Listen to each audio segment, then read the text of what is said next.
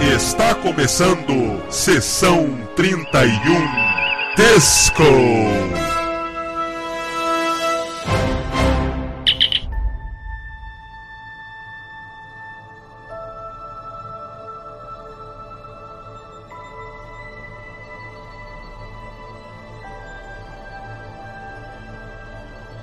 Olá pessoal, eu sou o Valdomiro e estamos começando mais um podcast. Nesse caso aqui é o segundo, né, do nosso Sessão 31 Disco. Esse novo podcast para cobrir os episódios de Star Trek Discovery. Hoje eu estou aqui com o Ricardo, inicialmente porque na verdade tem mais convidados, mas o Ricardo, como não vai poder participar da gravação que vai rolar é, com todos eles, né? Então eu chamei ele aqui pra, né, pra gente pegar as opiniões, ouvir as opiniões do Ricardo sobre esse segundo, na verdade é o terceiro episódio, né? Que é o Context is for Kings, né? O terceiro episódio da série. Bom, e, antes de tudo, e aí, Ricardo, beleza? Beleza, Valdomiro, tudo bem? Bacana. Não vai ser, ia ser mais o quê? Mais seis meses sem aparecer aqui, né?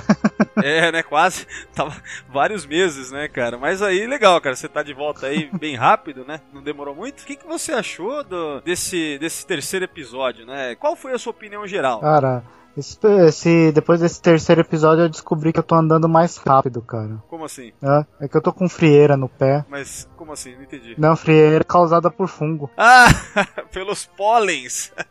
Isso significa que você vai de um lugar ao outro do, da galáxia, ou melhor, sei lá, se é da galáxia ou do quadrante alfa em pouco tempo, em pouco, né, quase instantaneamente. É, alguns passinhos, eu- é, alguns passinhos eu já tô no, já tô no outro quadrante, cara. Ai, nossa senhora, viu? Mas Não é nem então- pó, é, pólen, é esporos, né? É esporos, não é pólen, esporos, isso, isso, isso. E fungo libera esporos, né? Pólen é- são as outras plantas. Olha aí, uma aula de biologia com professor Ricardo aí.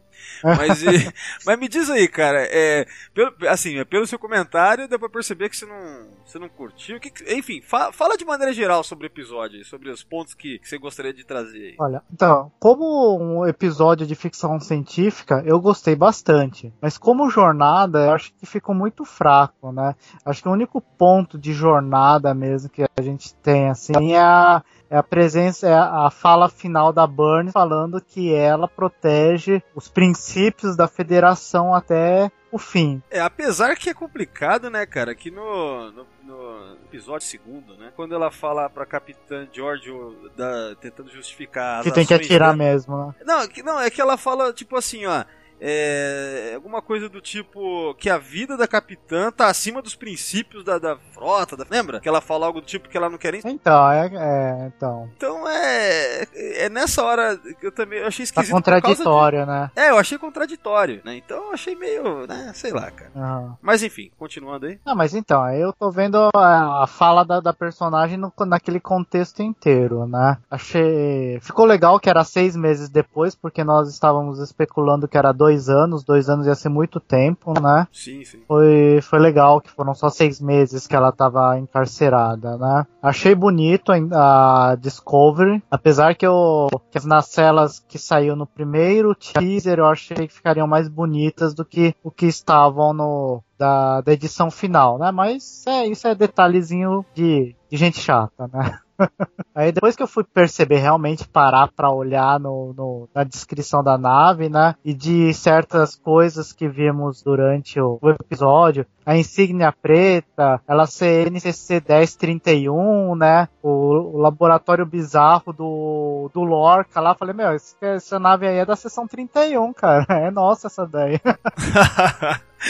Ai, cara. Mas isso é uma das especulações que o povo tá fazendo aí em cima bastante, né? Em relação a. Mas eu, eu só acho meio óbvio, né? Se for da sessão 31, pô, você tem lá o, o 1031 tão na cara assim, fica muito exposto, né? Não sei.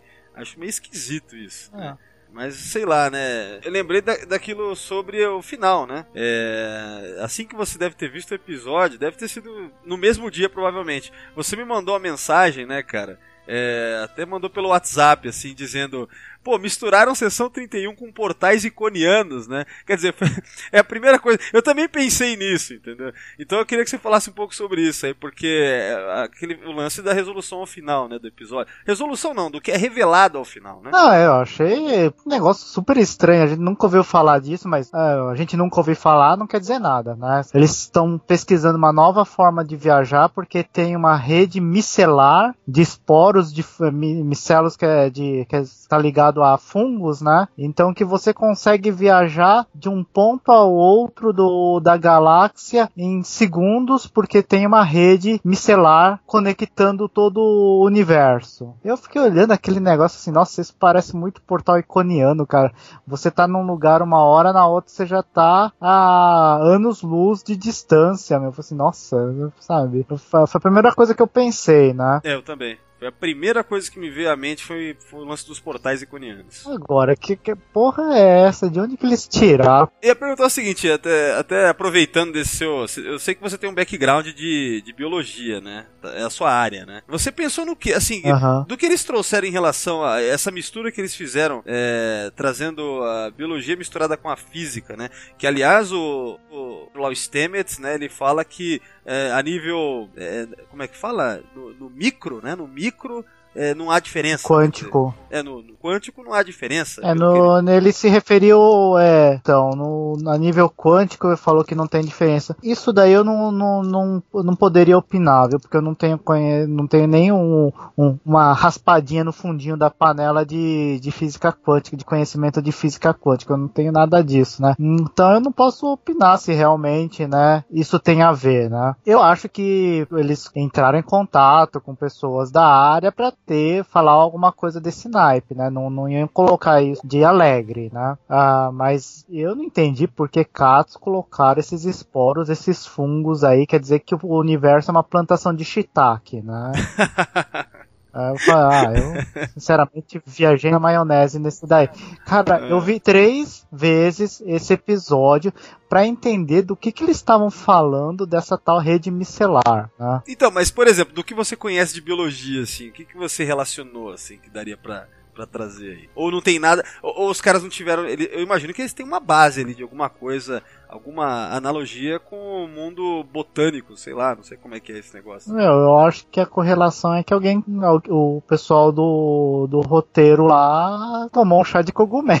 Eu acho que é a única a, a única explicação, né? É, cara.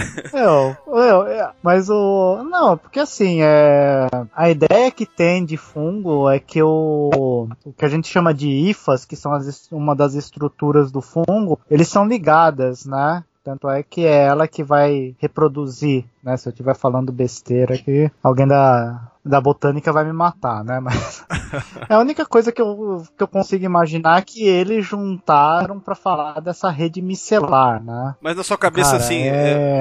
É, é, muita viagem. Eu acho, eu acho, não, eu acho que é viagem. Eu não consegui em momento algum imaginar como é que existiria isso, né? Porque a gente já ouviu uma ideia parecida assim, se a gente for pensar de que existem tipo corredores no na Voyager, né? Quando a gente nós vimos aquele episódio do ai, como que era? Thief of Dragon, não é? Não, é, não, não, não, não, é o é Dragon's Teeth. Por acaso, ah, sim, Isso, aquele que a gente a, aquele que a gente fez o podcast, né? Ah, faz cerca de três, uns três anos atrás, né? Aquele episódio da sexta temporada, só para localizar quem tá ouvindo aí, é o episódio dos Vaduar, aquela espécie que é liberada, que tava, eles estavam é, em câmaras, é, eles estavam em estase, câmaras de estase, né?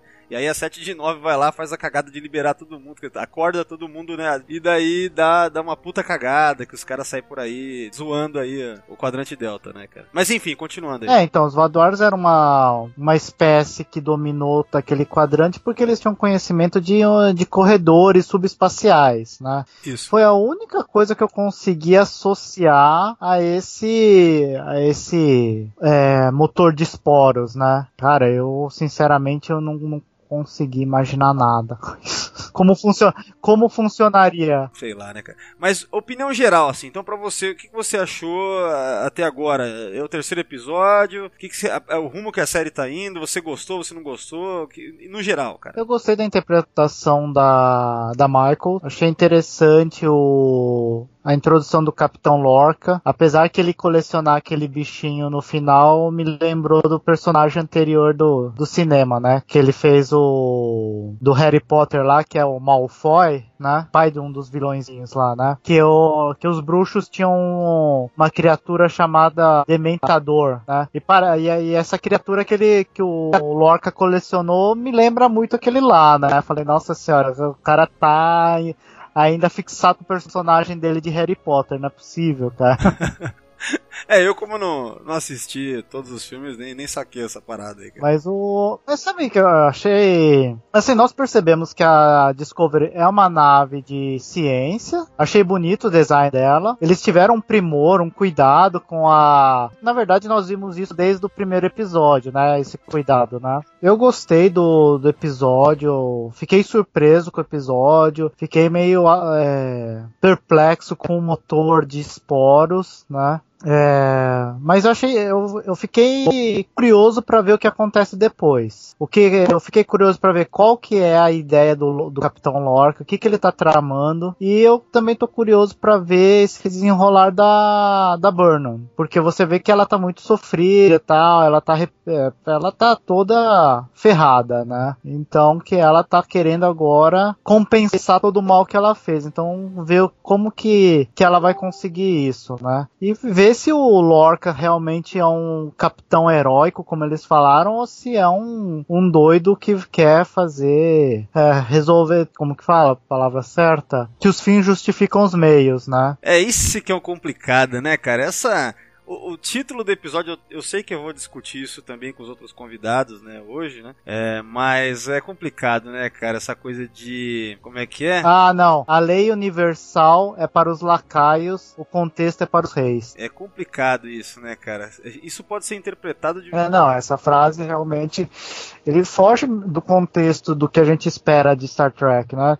A gente tá vendo muita discussão no, no fandom aí, né? Assim, ah, não é Star Trek, é Star Trek a cabine do, do, do Lorca lá, que tem o ah, esqueleto Gorn. É, cara, tipo, é um Menedger. O né? As tipo... Battles, meu, é, acho que ele é, é, é uma colecionador ele.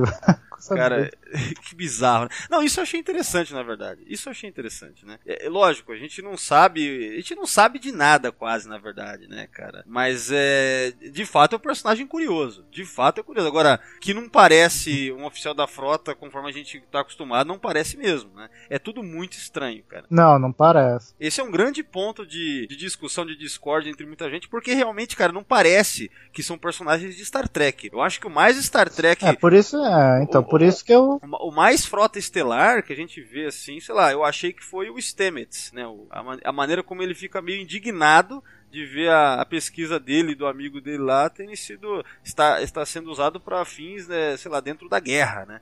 Então, no final das contas, é, eu achei ele nesse episódio mais frota estelar conforme a gente está acostumado, dentro daquele é, de algo mais próximo da essência da franquia que a gente está acostumado. Né? Mas enfim, isso aí é, é, tudo a gente não sabe direito. Essa cena final, eu tava vendo aquele after track lá, eles estavam falando que essa criatura que o Lorca aprisionou é, vai ter um papel importante durante a série, né? As é, criaturas, não é exatamente aquela, né? É, isso eu imaginei. Eu imaginei porque não deve ser só porque o Lorca é um colecionador maluco. Eu imaginei que não deve ser só isso. Certamente deve ter uma razão. E uma coisa que também a gente tá mal acostumado com, com, a, com a Star Trek, né? Que não é o Star Trek que a gente conhece, não streaming, né? É que é aquele negócio. No streaming, tudo que é colocado tem alguma razão de colocar. É pra tá lá, né? Sim. É, faz parte de um contexto maior. É, faz parte de uma. É do arco, né? Eles têm uma história. Eles estão contando uma história ali continuada, né? Uhum. É, serialização é isso, né? Então, certamente tem um porquê. Né? Agora eu vou te falar, você sabe por que, que no futuro a gente não ouviu mais falar desse, desse motor, né? É por quê?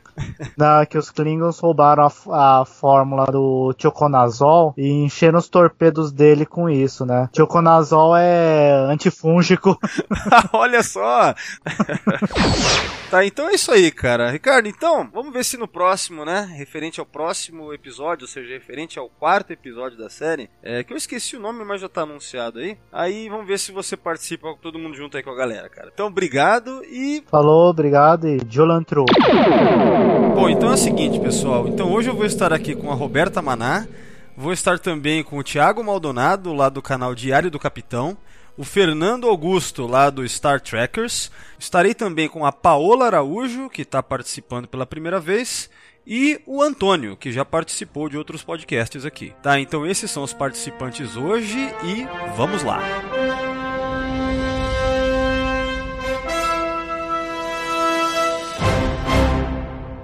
É, bom, vamos lá então. Eu vou perguntar as opiniões de maneira geral para vocês sobre o episódio, né? O Context is for Kings. Em primeiro lugar, eu vou perguntar para Roberta, né? Que da outra vez estava bem otimista em relação à série. Eu queria saber se continua isso, né? Se uh, a partir desse episódio mudou alguma coisa para o bem ou para o mal. Diz aí, Roberta, em, é, opinião geral em relação a esse episódio. Então, todo mundo que escutou o podcast antes viu que eu tava muito de sangue doce. e aí fui de sangue doce, inclusive pro terceiro episódio. E aí tipo assim, na primeira vez que eu vi o episódio, eu terminei com uma cara de what the fuck have I seen?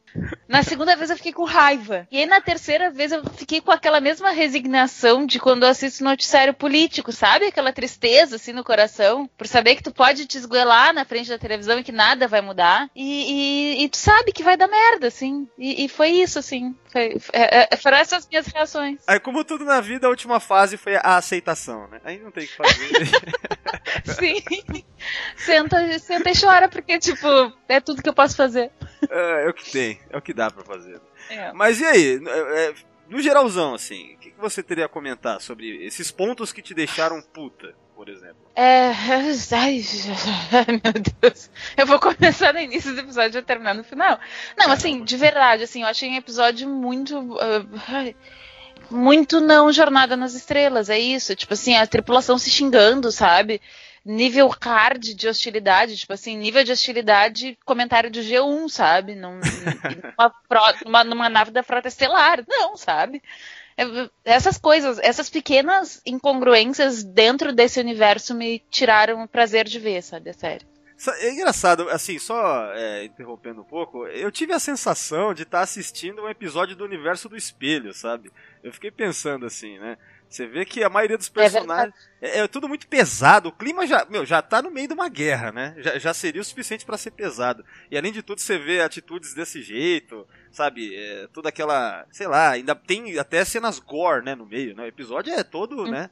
Então, é, esse exagero no, no peso do episódio e os personagens com essa, que nem por exemplo você citou lá, acho que você tá falando muito daquela é, comandante Landry, né? Que é oficial de Sim de segurança da nave, da, da Discovery. Né? Uhum. Então já que começa... chama as pessoas de lixo. Isso aí. Que é. diz que vai alimentar os animais, isso aí. É meio absurdo, assim, né? Ou totalmente absurdo. Completamente. Por... É, mais uma vez, né, que a gente falou tanto no outro podcast. Se fosse Battlestar Galactica, seria cabível, né? Agora, no contexto uhum. Star Trek é estranho quando não é uma realidade alternativa até então. A gente tem a impressão pelo né, que, que é o normal. A não ser que, imagina se ao final da temporada a gente fica sabendo que é tudo espelho, né? Aí você pensa, opa, né? Faz sentido, sei lá, né? Mas, né? Enfim. Então, é, a gente vai, obviamente, conversar sobre cada um desses pontos né, mais a fundo. Eu vou perguntar agora pro Antônio, que faz tempo que não participa aqui. Fico feliz que você tá aí, Antônio. E fala aí o que, que você. Obrigado o que, que você achou, de maneira geral, então, desse episódio aqui, do terceiro? Ó, oh, na verdade, cara, eu tô bem confuso, sabe? É, eu vou ser bem sincero para vocês, eu tinha um preconceito muito grande em relação a essa série, né? É, e esse preconceito, obviamente, é, atrapalha na minha, no, no, meu julgamento, né? O importante é assim, se você está gostando ou não está gostando. Eu estou gostando de ver a série em si. Mas por ser jornada, eu tô bastante descontente com uma série de coisas, sabe? Então é, eu tô confuso realmente. Essa possibilidade, tudo é possível, né? inclusive ser espelho, como você falou. É, lá na frente ele pode, de repente, falar que é isso, sabe? Então eu tô confuso realmente, eu não, não, não sei. Mas uh, a minha impressão, assim, acho que para sintetizar é eu tô gostando de ver os episódios, mas eu não tô gostando de, de ver por ser Star Trek, entendeu? Não sei se eu me expressei bem. Não, faz muito sentido. Ah, eu, eu, eu, eu me identifico com isso. Uhum. Me identifico. Quem é, Roberta? É a Roberta. Uhum. Então, Aham, na verdade, muito- muitos fãs, é, a opinião na internet a gente vê tá dividida pra caramba, né? Tem muita gente que tá gostando, tem muita gente que não tá gostando, tem muita gente que tá odiando, tem muita gente que tá gostando mais ou menos, tá, tá bem dividido o negócio. Mas de quem não tá gostando, quem é tracker e não tá gostando, muitas vezes fala mais ou menos isso que vocês disseram, e eu concordo também. A questão de a gente não enxergar Star Trek na coisa, né? É isso que deixa meio. A gente fica na dúvida, né? Quer dizer, é, é legal, é, pelo menos esse último episódio eu já achei bem mais legal. Só que, ao mesmo tempo, como Star Trek não é legal, né? É, Sei lá, é muito bizarro. É muito bizarro. Né, Eu fiquei me perguntando assim, por que que eu gostei de Star Trek desde, desde o início, né? Você falou que eu comecei a ver lá atrás. Eu era um pré-adolescente, né? Vendo uma coisa que mostrava o futuro, que mostrava uma possibilidade de futuro. E essa aquela visão otimista, aquela visão de exploração, aquela visão toda, acho que foi o que me atraiu no primeiro momento, né? É, ver coisas que poderiam acontecer, né? Essa, essa era, era o sentimento do, do, do moleque que estava vendo pela primeira vez. Obviamente, depois isso. Puta, acho que eu vou começar a falar, não vou parar mais. Não, pode falar. É, é, na verdade, vou tentar sintetizar. Com o tempo, obviamente, outras coisas começaram a me atrair em Star Trek, quando começou a nova geração, é, a discussão de, de- filosófica de alguns assuntos, o lado social que era enfatizado, o lado psicológico que era enfatizado, tudo isso para mim era muito atrativo, né? Em, em- em Jornada nas Estrelas. E eu não, eu tô vendo muito pouco disso, embora eu tenha visto também nos episódios algumas coisas. Então eu tenho o sentimento assim, vamos dar um, dar um tempo para ver se o cara, os caras realmente entram por essa linha, né? Mas eu só para finalizar, eu achei extremamente infeliz lançar uma nova série cujo tema central seja uma guerra, sabe? É, é, eles tinham tantas possibilidades, tanta coisa para poder pensar e foram colocar justamente numa guerra. E uma guerra é um momento de exceção, cara. Sabe, uma guerra você tem que ganhar, sabe? Muita coisa numa guerra é permitida que não é permitido num, num- num estado normal de coisas, entendeu? Então acho que eles foram extremamente infelizes situando numa guerra, sabe, o, o seriado. É, e sem contar que, eu não sei se você concorda, mas também a maneira como essa guerra começa, eu, eu no, no- Ridícula. Eu achei uma maneira ridícula. é, né? eu- a gente comenta Eu sobre acho isso que- bastante. Aham. Pode falar. É, não quero me adiantar, vamos. Mas a, a princípio, assim, é, é, sintetizando é isso, sabe? Eu, eu, go, eu gos- gosto de Jornada nas Estrelas, principalmente é, por esse lado, sabe? As discussões que existem de temas importantes, de temas que são é, controversos, né? E Jornada sempre põe o dedo na ferida, sempre punha o dedo na ferida, na minha opinião, né? E eu acho difícil nessa linha que os caras estão indo de começarem por aí. Eu, eu quando começou o primeiro episódio, eu falei, puta que pariu, que legal, cara. São duas mulheres protagonizando o episódio, uma é asiática, outra é negra. Puta que pariu, que legal. Isso é bem Jenny Roddenberry, né? É, legal pra caralho, vamos ver. E aí eu acabei me decepcionando com uma série de coisas, né, cara? Bom, mas enfim, é, é, eu acho que, como você falou, acho que tem muitos detalhes aí que a gente vai entrar no meio. A princípio, minha visão foi essa. Legal, Antônio, bacana. É, bom, agora eu quero chamar a Paola Araújo, né, que é a primeira vez que participa aqui. A Paola, que inclusive é ouvinte de sessão 31, né? É, acho le-! muito legal. Eu conheci ela na TrekkerCon e daí a gente conversou bastante, cara, muito bacana. Tô feliz de ter você aí, Paola. É, e eu queria que você, então, assim como a gente tá fazendo, dissesse suas impressões de maneira geral desse episódio, do terceiro de Discovery. Bom, vamos lá. Eu tava mais otimista, né? Eu acho que eu até tinha comentado com você que é, não, vamos esperar, vai ficar melhor, tal. Eu não tava tão doce quanto a Roberta, mas eu tava, eu tava ali. Mas não deu muito certo. Nesse último episódio eu fiquei revoltada pelos mesmos motivos que vocês falaram. Eu achei assim bizarro a forma de que eles estão se tratando, né? Não, não parece Star Trek. E aí, somando com as outras coisas, né? Que é a série muito escura, é, com, com essa cara mesmo de universo espelho, exatamente o que vocês falaram. Exatamente o que eu sinto. É, é bizarro, porque assim, eu não consigo identificar Star Trek na, na série. Nesse episódio eu fiquei ainda mais emputecida e. eu não, eu, não, eu não estou esperançosa. Assim, eu nem acho que, que isso vá, vá melhorar. Eu acho que vão seguir essa linha mesmo e talvez conquistem novos fãs, que na verdade não vão ser realmente fãs de Star Trek, porque eu acho que depois que assistir os outros vão não vão gostar, porque não é possível que alguém goste disso e goste daquilo. e aí eu também. Ah, falando do, do que você comentou, Valdomiro, da, de repente no final falam, ah, universo espelho. Ah, eu ia achar bizarro isso. É, então. Seria aquele plot twist assim pra explodir mentes mesmo. É uma coisa incrível. Eu já tô me sentindo enganada, né? Que me venderam que ia ser um negócio, que ia ser é, Star Trek, que não ia ser JJ, e agora tá isso aí. aí. Totalmente diferente, parece uma. Não, não, é na, não é parecido com nada do que a gente viu. E mas vamos ver, né? Caramba, eu tinha certeza que você ia elogiar, cara. Olha só, estamos totalmente caindo pro lado negativo. Nossa, não tem ninguém hoje pra. Ai, cara. E, e, tá, e tá pra chegar o Fernando. Pensa bem. Tá pra. Nossa, não, é, é, eu não entrei, eu não entrei em alguns detalhes de pontos positivos que eu achei, principalmente nesse episódio, que é o tema do nosso podcast. Mas eu vi coisas positivas, assim. De, depois, mais pra frente, eu vou comentar, talvez Vamos ver se vocês concordam, mas eu vi coisas positivas. Ah, legal, também. acho que todo mundo viu, né? Alguma coisa ou outra. Não é possível que ah, foi sim, só sim, né, o abismo, né? Não uhum. pode ser, né, cara? Mas é.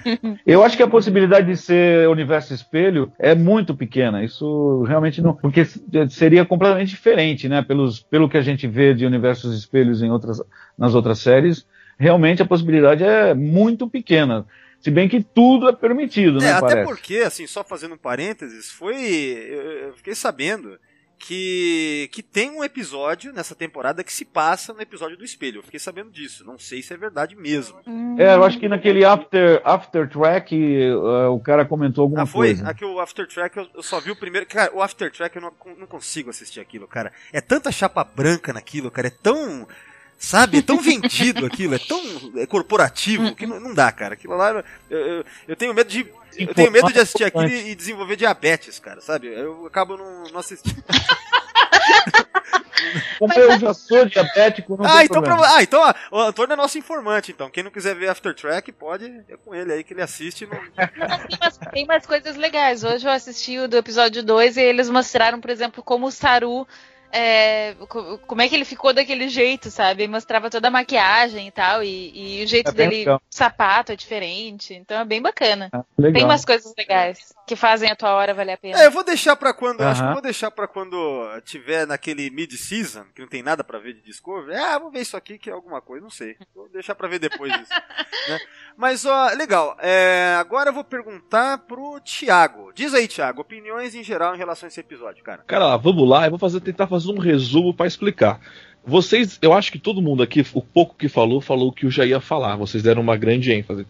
É, eu vou começar um pouco com a Roberta. Quando eu terminei o episódio, eu tive o mesmo sentimento que ela. Eu falei assim, mas que porra é essa? Você entendeu que eu assisti agora? O que, que foi isso? Não, preciso ver de novo porque eu não entendi. Vamos lá. Eu vi de novo hoje. Até que não achei tão ruim, mas vamos lá. Depois a, o BK Paula falou: é, eu, eu, conversei com você hoje mais cedo, Valdomiro. Eles me venderam uma série até o último minuto dizendo que ia ser uma série de exploração, de novos mundos. Vamos debater temas de Star Trek, né? 10 anos antes do Kirk. Ok, então você. Universo Prime. Então a gente estava preparado para uma coisa. Ok. Quando eu assisti os dois primeiros episódios, eu não gostei muito da primeira vez. Assisti umas duas, três vezes, gostei. Lá tem muita discussão tracker. O próprio Saru ele é uma vaca, você entendeu? A discussão dele é muito forte. É, tipo, pra gente hoje comendo uma vaca, isso é uma reflexão. As duas mulheres numa ponte de, comando, isso é fantástico. Então, assim, esses dois primeiros pilotos foram muito Star Trek. Eu achei bacana, apesar do visual não bater muito. Beleza, vamos para o, o, terceiro episódio que vai apresentar o que vai ser daqui para frente. Eu vi uma junção de tudo que está dando certo hoje, menos Star Trek. Você entendeu? Tipo assim, vamos pegar tudo que tá dando certo aqui, ó, Guardiões da Galáxia, Avengers aqui, vamos botar aqui, ó, e que isso vai dar certo. Então, quando eu vejo as pessoas hoje falando que isso é o melhor, é, é o melhor episódio, é porque elas estão acompanhando o mercado, você entendeu? É o que o mercado está comprando. Quando eu assisto como tracker, aquilo não é para mim Jornada nas Estrelas, é que é uma ficção científica que pode levar qualquer nome. Exatamente. E o tom, eu achei o tom, eu achei o tom da série muito mais claro. A nave finalmente está clara, você consegue enxergar. Né? Mesmo quando você vai conversar com o capitão, que nunca senta, acho que ele tem algum problema, tá com hemorroida. Então, assim, na sala. Ah, mas peraí, o, peraí, o, cap, o, capitão, o capitão Arthur também era meio assim, né? Isso aí também. Né? Não tanto Sim. quanto o Lorca, porque realmente a gente não viu o Lorca sentado em nenhum momento, né? Te, ouviu? Não Exatamente. Viu, não viu. Né? Não.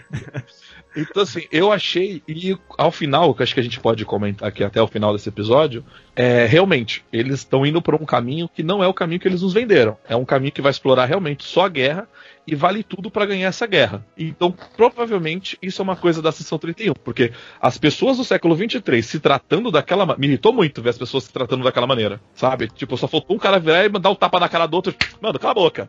Tipo, só faltou acontecer isso. Então, eu não curti muito esse, esse como eles estavam se tratando dentro da série. Não foi só com a Michael, você entendeu? Comigo foi no contexto geral, sabe? O capitão falando com o engenheiro, Cara, o engenheiro tá tentando fazer o máximo, ele vira e fala aquilo. Na verdade, ou é da sessão 31. Você tá falando, ou é outra coisa. Você tá falando do daquele do Stamets. Stamets. O Stamets, ele, Isso, ele na verdade eu... não é engenheiro, né? Ele é um oficial de ciências, ele tem uma, uma especialização que é astromicologista. Acho que é esse que é o É, mas mesmo assim, você trata o cara de uma maneira, caraca, o cara vai te dar a solução da guerra, você tá tratando ele daquela maneira? É, mas a, sabe? É, eu achei isso bem E as pessoas e, e a tripulação não respeitar o, cap, o capitão, sabe? Tipo assim, a, a tripulação ela não tem aquela afeição que a gente vê, sabe, nas outras tripulações. Nenhuma, parece que todos estão ali, tipo, obrigado. Vou... Isso, tipo assim, porque em todas as outras séries, tipo assim, cara, eu vou lutar, tudo que eu tiver que lutar por esse cara ou por essa mulher, porque eu acredito que eles estão nos levando pro caminho certo, sabe? Sim. E aí, tipo, tu chega num negócio desses e os caras tão. É, é, bizarro. E seis meses depois você viu que muita gente mudou muito, né? Eu achei que teve uma grande mudança em seis meses. E eles não deram o número real da guerra quanto morreu, né? aquele número foi só da morte da, da Batalha das Estrelas, né? Das Estrelas, certo? Da, da Binary Stars lá, né? Do... É. Sim, sim. sim é. Então, beleza. Mas é isso. Então, a minha primeira opinião é isso. E o, um, vou abrir só um parênteses aqui, tá? Que eu esqueci de abrir, tá? Eu tô adorando ver os trackers se matar na internet, tá? eu, tô aqui, eu, tô aqui com a minha, eu, tô aqui, eu tô aqui com a minha Coca-Cola com o meu cafezinho só olhando eles se matarem. Porque, cara, eu tô assistindo, eu posso não gostar. Mas eu tô assistindo, gente. Vamos se conversar. Eu, Thiago, você sabe que eu tô fazendo minha parte ali só jogando, né? Só jogando. Você não sabe? Eu, vou, eu fiz o meme já, eu fiz o meme. Vou postar o meme, vou adorar. Eu só tô ali ó, jogando pra, pra galera ajudar a se matar ali. Mas é legal. Mas então. Vocês vão pro inferno, Por favor, que venha. Vem em mim, né?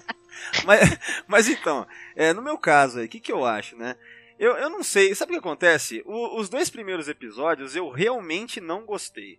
É, eu, não tenho vontade de ver de novo. Eu acho aquilo realmente é algo, sei lá, mal escrito. É, todo o contexto da série que criaram para mim é um equívoco, né? Eu, já começou errado para mim.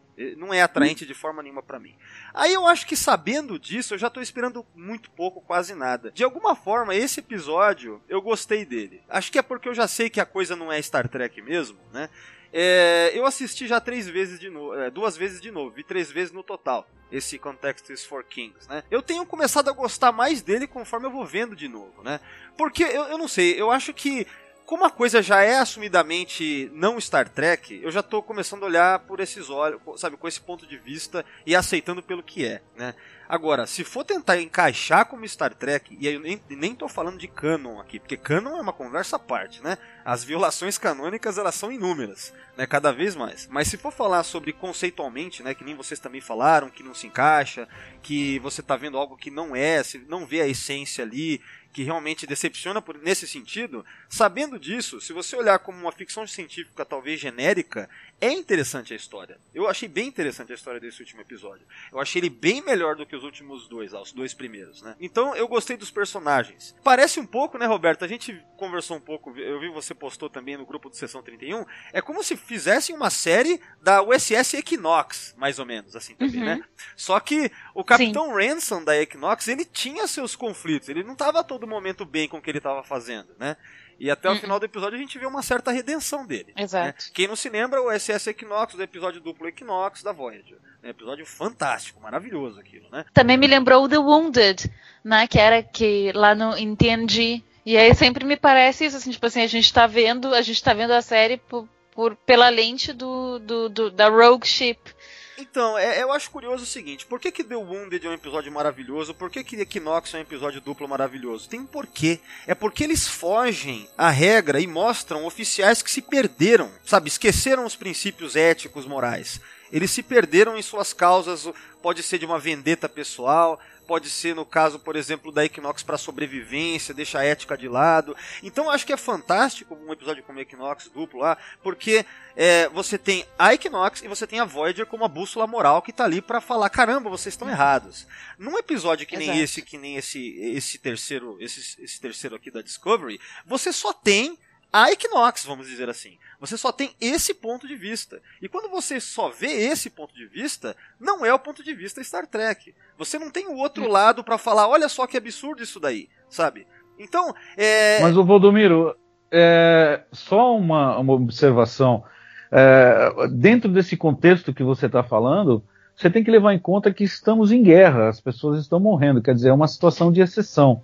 Então, nesse sentido, muita coisa eticamente que é eticamente discutível, vai acontecer, porque você tem que vencer a guerra, senão você está ferrado, cara. E, e, mais do que isso, eu acho muito que, que é, esse capitão ele é da seção 31, cara. As atitudes dele, sabe? Para mim tá patente isso, né?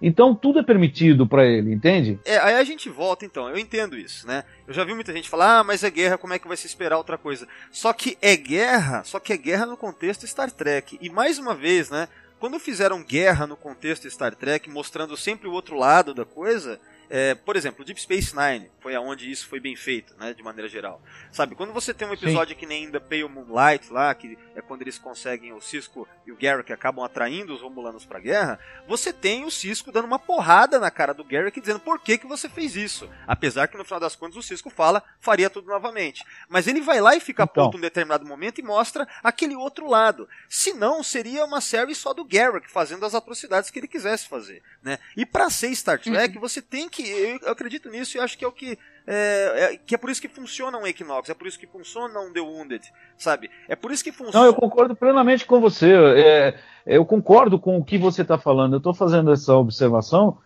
no sentido de você colocar no contexto a sua, a sua, o que você está falando, entendeu? É, na verdade, é, putz, você precisa ganhar a guerra de qualquer forma. Um, um lado que eu acho que é positivo no, no, no no, na Discovery é assim: as coisas são muito mais humanas de verdade, quer dizer, as reações são muito mais reais do que, obviamente, em TOS, que era tudo uma fantasia, tudo bonitinho, tudo dava certo, o capitão sempre ganhava, etc. Eu acho que em Enterprise é, é, a, a, série se humanizou, entre aspas, né, porque tem até Paul, enfim, mas se humanizou no sentido de ser humano, é, no sentido bom da palavra, em Enterprise isso aconteceu muito mais. Ela se vicia e tudo isso. E agora em Discovery é muito mais real mesmo, sabe? Você, é, você esperaria reações do tipo que está tendo em Discovery mesmo, se você está numa guerra. Então, mas, Não reações bonitinhas e etc, tudo mas, certinho. Mas aquele negócio, né, Antônio, é Star Trek, é futuro, né? Se a gente for ter seres humanos de 2017 no século 23, já foge a proposta, né? Mas nem, nem em Enterprise, né? Uh -uh. Que teve seus momentos também feios na, na, na, no arco Zindi, por exemplo, que o Capitão Archer torturou, que ele teve, ele roubou equipamento de uma outra nave. Roubou coisas. Então, assim, é, aquilo já era Star Trek se perdendo. Star Trek se perdendo. Isso é um consenso geral dos fãs. Na época e hoje em dia. Não, eu, eu concordo. Temporada... Eu não sei se. Eu, eu acho que eu não estou me expressando bem mesmo, né? Uh, eu, eu, que, eu gostaria de ver Star Trek dentro da filosofia de Star Trek que Star Trek sempre teve. Mas não podemos negar que isso é muito mais real do que. Porque, meu, daqui 500 anos o ser humano vai ser ser humano, vai ser um filho da puta como ele sempre foi, sabe? vai ter as merdas que sempre teve. O egoísmo, o egocentrismo, tudo isso vai, vai continuar daqui a mil anos. Senão vai deixar de ser ser humano, vai ser outra coisa, entendeu? É, mas aí entra, então, mas aí entra tipo a fantasia Star Trek de que a gente vai melhorar, né? E acho que aí. Ah, então, e que eu gosto, e que eu quero e que eu queria ver. Né? Mas é, eu, eu, não estou falando que eu estou gostando e aprovando uh, por ser Star Trek. Eu estou gostando e aprovando no sentido de que é muito mais real. Não sei se eu me expresso bem. Não, entendi. É aquela é mostrar o ser humano hoje nesse contexto do século 23 deles aí. Mas Sim, o... é que provavelmente seria, continuaria sendo, né? Egoísta, egocêntrico. Ou seja, então, Enfim, mas, tudo de mas aí é aquela coisa que a gente já discutiu outras vezes, quer dizer, é, vira Battlestar Galáctica, né? E aí perde-se a essência Star Trek. É isso Aí que. perde, perde a essência. Agora- Concordo plenamente. Agora, E- agora, só pra fechar, só para fechar ah, sobre minha, opini- minha opinião de maneira geral, é, eu, eu citei o, o- o episódio Equinox, né? Mas na verdade eu me lembrei, eu acho que esse episódio ele me lembrou essencialmente de três episódios específicos da franquia, além do Equinox, né? Eu acho que também me lembrou muito. é, eu acho que o mais evidente é o Empok Nor, da Deep Space Nine. A trama é bem parecida até. Aquele lance de os caras irem para uma outra, nesse caso uma outra Discovery, né, que é o SS Glenn, né? No caso do episódio da Deep Space Nine era para pegar equipamento para a estação, mas o clima de terror é muito parecido, né? É, no caso, Uhum. o Garrick vira o assassino lá da galera, né? Matando o oficial da frota. E aqui nós temos um, um bicho, um monstro, né? Parece até um, sei lá, parece o Alien, né? Alguns, já vi alguns fãs dizendo, não, parece que eu tô vendo, sei lá, o filme do Alien em Star Trek, né? E o outro episódio que eu acho que se assemelha muito na parte científica dele é o da Voyager também, né, que eu tinha citado do Equinox, me lembrou muito de Omega Directive, no sentido que no The Omega Directive você tem algo secreto, científico, que nunca foi falado antes e que é um segredo, né? Porque ao final desse episódio aqui, né, do Contest is for Kings, a gente tem algo absurdo, que é o lance lá da, do Spore Drive, né, o motor de esporos, né? É um conceito altamente discutível, mas que eu gostei mas se não fosse Star Trek e no século 23, 10 anos antes do Kirk. Se fosse tipo, Uhum. mesmo se fosse Star Trek, mas no século 25, sei lá, ia ser legal, né? Então é mais uma daquelas coisas que pra mim aponta que foi um equívoco a, a contextualização da série, ser, é, sabe, ela ser colocada nesse ponto na história do canon, se for canon mesmo, né? Então é, eu, eu acho muito equivocado, mas como história de ficção científica fechada ali, sabe, eu gostei do, do episódio nesse sentido, né? Então de maneira geral, gostei muito mais desse do que os, os dois primeiros. E temos um intruso, viu, Valdomiro? Temos um intruso. ó. Não, intruso não. Eu coloquei na conversa porque esse cara aí tem coisas a dizer aí que eu sei também, cara. É, vamos falar então com o Fernando aqui, o Fernando Augusto do Star Trekkers. Fernando, diz aí, Opa! sua opinião geral em relação ao terceiro episódio. Olha, eu achei assim, realmente tem muita. Eu, eu, eu senti falta do personagem pra eu torcer de verdade. Eu fiquei meio que torcendo pela cadete, sabe? Eu A Tilly? Eu, sim- eu simpatizei mais com ela. Eu simpatizei mais com o Stamets, cara. O meu personagem favorito no episódio foi o Stamets. Eu gostei muito desse personagem. Porque ele é o único. Eu, eu achei assim, ele é o único que foi lá e falou: ó, esse Warmonger, esse belicista do Lorca, sabe? Eu tive que parar a minha pesquisa aqui científica pra ser aplicada pra guerra. Pô, é- eu acho É, que. ele foi, ele foi recrutado, né? Isso ficou muito claro. Ele não tava, ele não é um oficial de, de, de coisa. Ele foi recrutado pela guerra. Se tem alguma, algum personagem é, que, que pode se assemelhar mais ao oficial de frota estelar que a gente tá acostumado nas outras séries, eu acho que é esse cara, sabe? Porque ele tá lhe defendendo que, ó, tá sendo usado para fim belicista isso aqui. E, e eu quero uma pesquisa científica, tá em cima disso. Tanto é que é, é ele que fala que poderia ganhar o prêmio é, Z. É um prêmio que existe no É. mesmo. Z, Z Magnum, Eu escutei. alguma coisa assim. Que é, É, o eu mesmo escutei ele falar. que, que é o mesmo prêmio, que, enfim, que é citado em, no- em outros episódios. A questão é que é um personagem que, pra mim, é o que segurou a tocha do. alguma coisa de espírito Gene Roddenberry no negócio. Porque o resto, né? Com exceção do Saru também, né? Mas o resto, né, cara, é, é muito dúbio, né, cara? Então, Eu, eu, eu simpatizei muito mais com a personagem da Michael Burnham nesse episódio do que no passado, sabe? Eu, Eu também. se dramatizei mais com ela, achei que o personagem dela tá sofrendo, eu, eu realmente senti o sofrimento dela, porque eu- a gente não descobriu quanto tempo se passou, né, entre uma coisa Seis e outra. meses. ela- Seis meses? Seis meses, é. É. É, seis meses de pô, rever todo dia, fechar o olho e rever aquela batalha na cabeça e todos os erros dela não deve, ter, não deve ser fácil, não, viu? É, eu também, eu esqueci de falar agora, mas uma das coisas que eu quero elogiar é que eu gostei da Michael Burnham nesse episódio. Gostei de verdade, né?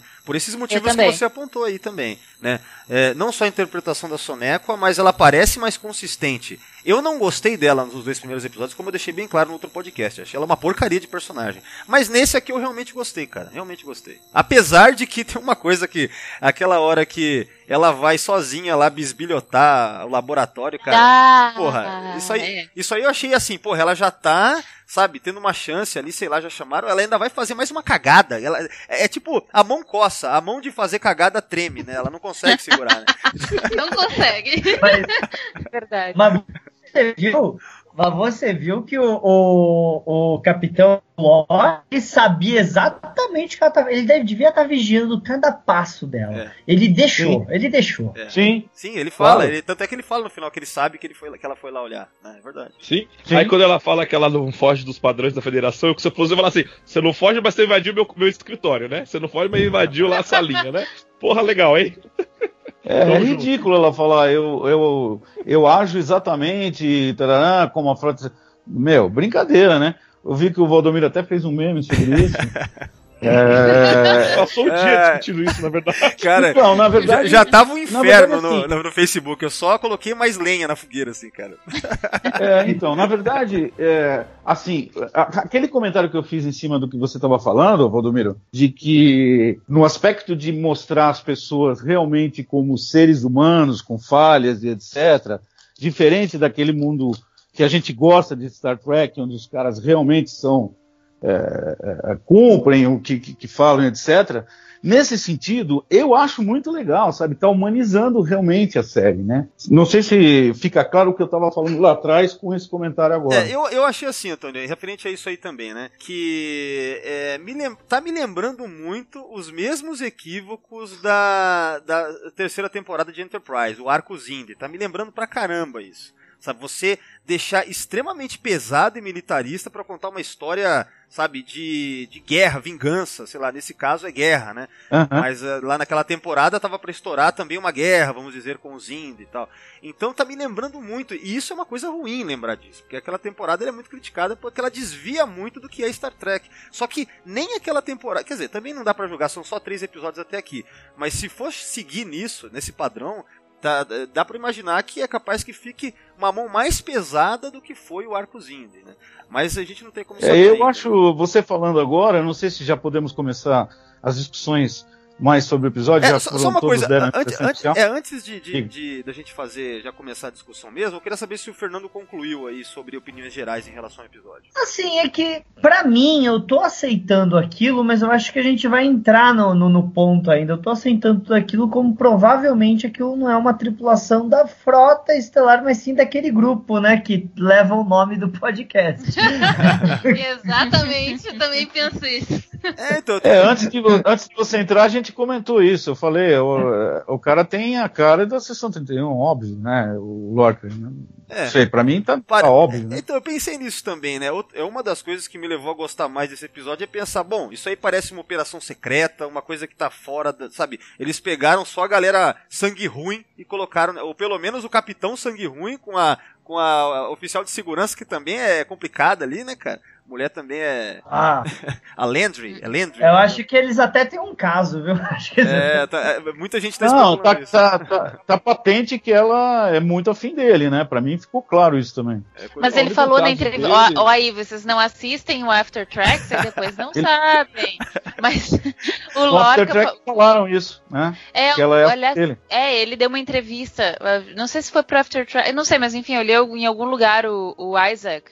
Jason Isaac? Isaac Jason. Isaacs, né? O Gabriel Larca, Lorca, esse, esse infeliz aí, ele deu na entrevista dizendo que tem sim, que, que mesmo que os roteiristas não tivessem escrito, que ele queria fazer uma, é, uma homenagem ao Kirk sendo o mulherengo babaca danado. Ah, Então, legal, que ele, babaca, legal, Mas você gostei. sabe que É, quando eles colocaram eles naquele grupo avançado para ir para o USS Glenn, eu pensei, ah, a oficial de segurança vai morrer, afinal ela tá de vermelho, basicamente, e aí vai ter uma vaga na Discovery. Errei. Mas ó, eu acho que a gente pode começar então a falar dos pontos que a gente gostaria de levantar aí, né? É, quem, gostaria, quem gostaria de começar a trazer alguma coisa aí? Eu posso, eu posso falar uma. Posso começar falando é, as coisas lá do. que tem o pingo na mesa do sujeito, que tem lá o esqueleto, essa coisa toda. Para mim, eu acho que, infelizmente, nós vamos ter que cair como eh, a Enterprise caiu também na viagem no tempo, cara. É, eu acho que não tem outra saída para explicar. Não, eu acho, não, eu acho assim, Antônio. É, nessa parte de canon encaixar na cronologia, é, eu acho mais uma vez que é praticamente, cara, eu, é um caminho sem volta. Eu acho que já não tem mais como encaixar mesmo. Se a gente falar de tecnologias, não, não, então, não, eu acho que esque... eu não tô falando de, não tô falando assim de encaixar ou não. Eu estou tentando buscar uma explicação para esses fatos, né? Eu acho que a, explica... a, única explicação possível seria a viagem no tempo, né? Como é que o cara vai ter não, uma coisa. Eu, não, eu acho que aí, aí, cai, aí cai te... aquela teoria se fortalece. É, a sessão 31, ela tá, tipo, à frente de tudo ali. Tipo, a federação e a França dar um passo, mas a sessão 31 já tá um passo à frente. Então, assim, quando mostrou. Eu concordo, acho que o pingo na mesa é tipo é para jogar na nossa cara que é canon, sabe? Assim, coisas desnecessárias. Porque numa ponta tava um pingo, na outra ponta tava comida. Cara, isso não funciona na mesma mesa, né? A gente já sabe disso, a gente já viu isso em outro episódio. Mas eu acho que assim. Eu acho, e o pingo não se reproduz, né, cara? Porque a característica é. principal do pingo era a reprodução, não parava. Ele, né? ele castrou, é. castrou o pingo, acho, né? Castrou, é um pingo. O cara é sangue ruim, ele é sangue ruim, você sabe sabe, né? Então. então, assim, eu acho que esse episódio fortaleceu a ideia do Sessão 31. Eu não sei a numeração da outra nave irmã da Discovery. Mas sabe qual que é o foda, Thiago? É, é, é, se for Sessão 31, é uma coisa muito. Eu achei meio, idi... é meio idiota, porque o registro da nave é 1031. Precisa deixar uma pista tão Exato. clara, tipo no casco da mas, nave. Cara, as não, pessoas... mas, gente, mas as pessoas hoje em registro, dia. Assim. O registro da nave não faz sentido. O registro da nave não faz sentido. A USS Enterprise, de acordo com o Canon, foi lançada em 2245 e o número dela é 1701. Eles acabaram de nave é novinha, estamos em 2053, número é 1031. Não, como assim?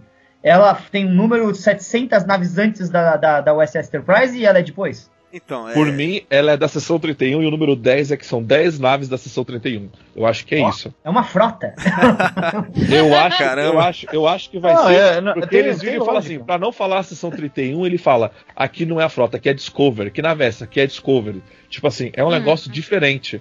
Não é uma coisa comum. Entendeu? Tá, e, e, que nem o Antônio tava levantando sobre essa questão das criaturas, do, de, de, esqueleto e tal. O que muita gente especula, e que faz sentido, deve fazer algum sentido, é que o Lorca tá coletando, tá fazendo esse menagerie dele aí, porque isso aí vai uhum. ser usado para alguma coisa para vencer essa guerra, provavelmente, né? Tem, algum, hum. tem algum Cara, porquê daqui, dele coletar um aquela criatura não... lá e tal? Porque, porque, mas se ele que tem um pingo, que o primeiro contato com pingos foi feito pela, pelo Kirk. Como que ele pode ter um pingo? Então, Só cara... viagem no tempo, não tem como. Não, não, o esqueleto... mas a, o esporo dele coloca ele em qualquer lugar da galáxia, assim, entendeu? Ele dá um salto. Você, tanto quando a Michael Burn vê a, aquela água flutuando, vocês repararam na janela. A janela tá com estrelas, de repente não tem mais estrelas. Então, assim, então isso pode justificar esses saltos no, no, espaço, eles, eles podem justificar o esqueleto do Gorn. Exatamente. Pode então eles não qualquer coisa, né? Mas eu não entendi que os esporos conseguem viajar no tempo, conseguem viajar para qualquer lugar em, em pouco, em um segundo tá em outro lugar. Mas a questão Sim, mas é que acontece, então, não, não eu, tem. Eu, eu, vejo assim, a questão do, dos pingos, cara, eu acho que não, não seria furo de canon se essa é uma operação secreta e ele arrumou isso lá antes do Kirk, só que ninguém ficou sabendo. Né? Eu acho que quanto a isso é Sim, é tranquilo. Não estou discutindo, Valdomiro, se é canon ou não. Eu estou discutindo como é que ele pode ter se o primeiro contato com pingos foi feito pelo Kirk. Não, o primeiro contato. Então, mas, mas se for o primeiro contato oficial, é o do Kirk pode ser muito bem um contato não oficial. É isso que eu quero dizer, entendeu? É, como os Ferengues Enterprise. É. Agora. esqueleto. Mas rapidinho, do... gente, só pra falar, nós vimos um pingo na mão do Dr. Flox Enterprise e ele dando pra um bicho dele se alimentar. Ex exatamente, tá? exatamente. É verdade. Que aliás é no episódio The Breach, né, da segunda temporada. A gente fez um podcast sobre ele já. Eu tenho uma, uma hipótese de que na Enterprise uma parte dos reportes dele se perdiam. tipo, não devia ter HD suficiente para tudo, então eles perdiam várias, vários conhecimentos científicos não chegaram até a federação. Poxa, uhum. pode ser o também. merece uma porrada aí. Ele sabia dos Borg, sabia dos Ferengi, sabia E não contaram nada, sabe? É. É que ele não deve ter levado pendrive suficiente pra guardar todas as informações. Ó, é, a- esse esqueleto que nós procurando. estamos falando, que aparece lá no filme, é daquele bicho que o Kirk vai lutar num planeta, não é? Sim, o Gorn. Gorn. Então, é, o primeiro contato com essa raça foi lá o Kirk também, cara. Então. Eu tô não, insistindo tem nisso. Enterprise. Enterprise. Enterprise. É, na verdade. O Winter. Enterprise teve os Gorns, mas foi no universo do espelho. No universo É. do espelho você pode fazer o que você Ah, quiser. tá, Agora é o tá. seguinte, Ah, ó. Agora é o seguinte, eu queria comentar referente a essa cena da- quando a Michael. Quando é, os- ah, o motor de esporos é usado, tem uma coisa muito interessante que foi inserida. E isso é uma coisa que eu queria discutir desse episódio também. Eu achei que tiveram coisas interessantes e curiosas e misteriosas legais. Por exemplo, o Black Alert, né? Que é quando a nave, o que dá a entender, é que quando eles usam o motor de esporos, eles acionam um tal do Black Alert, né? O alerta negro. Isso nunca teve, né? Na franquia. Então isso Não. aí foi uma coisa legal, misteriosa, né? Assim como os badges pretos também. Isso aí foi uma coisa misteriosa e interessante, né? Então, é, eu acho que nesse episódio eles se sucederam bem em adicionar elementos misteriosos e que realmente seguram sua atenção, sabe? Eu realmente estou curioso para ver o que vem aí pra frente, né? Mais uma vez, a gente tem que descontar uma série de coisas, né? Não só de canon, quanto de conceitualização dos do, do oficiais da frota tratarem os outros mal, né? Que não parece uma coisa Star Trek. Mas referente a, a, a roteiro, assim, a mistério, coisa que você quer acompanhar, eu acho que foi bem, sabe? Esse episódio, nesse sentido, eu acho que foi bem. Olha, eu acho que em relação à Tecnobabble, assim, de tecnologia, você incluir mais uma tecnologia, eu não me incomodei com essa viagem de esporo. O que me incomodou foi mais não ser um tracker chato. Tipo assim, caraca, a gente já tem de dobra, de correnteza, de transdrobas, e agora você quer me inclu- me incluir mais uma, que eu já tenho tudo isso. Não, beleza, vamos lá. Assim, eu até achei legal, eu até achei legal. Só que os esporos, por mim, quando mostrou aquele alien que aparece na nave, as- a, a água, eu acho que eles vão trazer aquele lado de escuridão. Lembra daquele filme que o pessoal viaja entre o buraco de minhoca, entre um espaço e outro, eles vão pra uma outra dimensão, Contato. e aí eles voltam pra, pra, pra Terra, pra, pro universo normal? Lembra desse filme? É o contato, né? Da Jodie Foster. É isso que você tá falando ou não? Ah, eu- É. eu- cara, eu achei assim, eu acho que é isso. Então, tipo, eles, digamos, eles vão pra uma outra dimensão e eu acho que vai cair no universo Mirror. Eles vão acabar caindo no universo Mirror, viajando por- pelas dimensões. E eu acho que no futuro, ó, minha teoria já vou lançar agora. Isso vai ficar tão inviável que essa tripulação vai acabar sendo morrendo e ninguém vai saber dessa tecnologia. Por isso nunca mais vai ser utilizado, entendeu? Pô, faz. Nossa, faz sentido. Te ouço, é que essa Ô, ô, ô, Thiago, manda, manda aí uma mensagem pros caras lá, caso ainda dá tempo, se, se não for isso ainda dá tempo de mudar, hein? Não, porque eles já gravaram o último episódio. Ah, damn it. Mas- Não, Não, mas eu acho que vai- temporadas, gente. Mas assim, é isso, eu aceito isso. Se eles falam que é canon, que é, isso não, isso tá dentro do canon, então assim, pro Spock nunca mais falar da irmã dele, daquele, então assim, talvez eles eles começam a viajar tanto entre di- dimensão paralela que acaba, tipo, eles sumindo. E como eles sumiram, eles não, não são lembrados, entendeu? eu acho que tipo, talvez os talvez a segunda temporada de da Discover não sobre ninguém, você entendeu? Talvez o, o final desse plot sobra só a Michael, ou nem a Michael, sobre alguma tripulação, tipo, pra talvez dar, dar espaço pra uma, uma segunda temporada, entendeu? Só pra, tipo, deixar um gancho. É, E eu interessante. Ideia. quero falar uma, uma coisa sobre isso, assim, vou, vou puxar um fio disso que tu tá dizendo. Essa coisa de da tecnologia. Que foi um negócio que também me chamou muito a atenção. Tipo assim, numa nave da federação, é, são duas naves de cientistas, duas naves para pesquisa científica. E aí ele tá lá conversando com outro cientista, amigão, brauzão dele. E aí o cara diz assim, cara, a gente tá conseguindo viajar em velocidade 240 e vamos chegar a 900 ou sei lá, velocidade ou, ou distância, enfim, não sei como é que é essa medida que eles usam.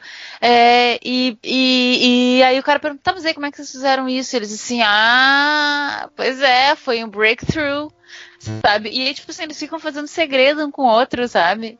E Ah, aí, eu achei e isso aí é um ridículo, negócio que eu, e aí é um negócio que eu sempre comento, sabe? Tipo assim, se tu tem, tipo assim, se tu tem uma nave que tá com um monte, sabe, que, que, que tem conhecimentos e tal, que a frota precisa saber, primeira coisa que tu faz é enviar aquela informação, tipo, codificada, porra toda, sabe? Envia pra, envia pra frota, pra outra nave que tá ali perto. Porque, tipo assim, se tu for derrubado, se a tua nave for explodida e não sobrar nada, o conhecimento não vai pro beleléu, sabe? É um negócio Se, que é se meio não óbvio. for uma pra mim. nave da seção 31, né? Não, mas a Roberta Verdade. falou tem, tem lógica, porque assim, se ele fez um avanço melhor que o outro, fala, cara, meu avanço está melhor que o seu, vamos fazer o teste. Se der uma merda, tá tudo com você, você corrige e faz o certo. Eles não fizeram isso, você entendeu? Sim, e, e, tipo assim, e na verdade, pensa assim, ó, que a humanidade, a humanidade, ela, ela chegou até aqui, não que seja uma coisa boa, mas o fato assim, é que a gente chegou ao- ao ponto de ter celular e satélite no, no céu, porque a gente vai crescendo a partir das descobertas dos nossos antepassados, sabe? E aí, de repente, o cara diz assim: Ah, não, tá, eu tô aqui com a minha descoberta, nós dois estamos buscando a mesma coisa, a gente não é concorrente, mas eu não vou te dizer qual foi o próximo passo que eu dei pra chegar numa velocidade 200 vezes, sei lá, 100 vezes maior do que a tua. Aham. Tá, só É. isso, eu só tô braba com mais isso também. Pode Não, mas continuar. você tem toda a razão, tem toda a razão. É só mais um motivo só. né? É, Porque tem pouco, né? Como tem poucos motivos, né? Então vou.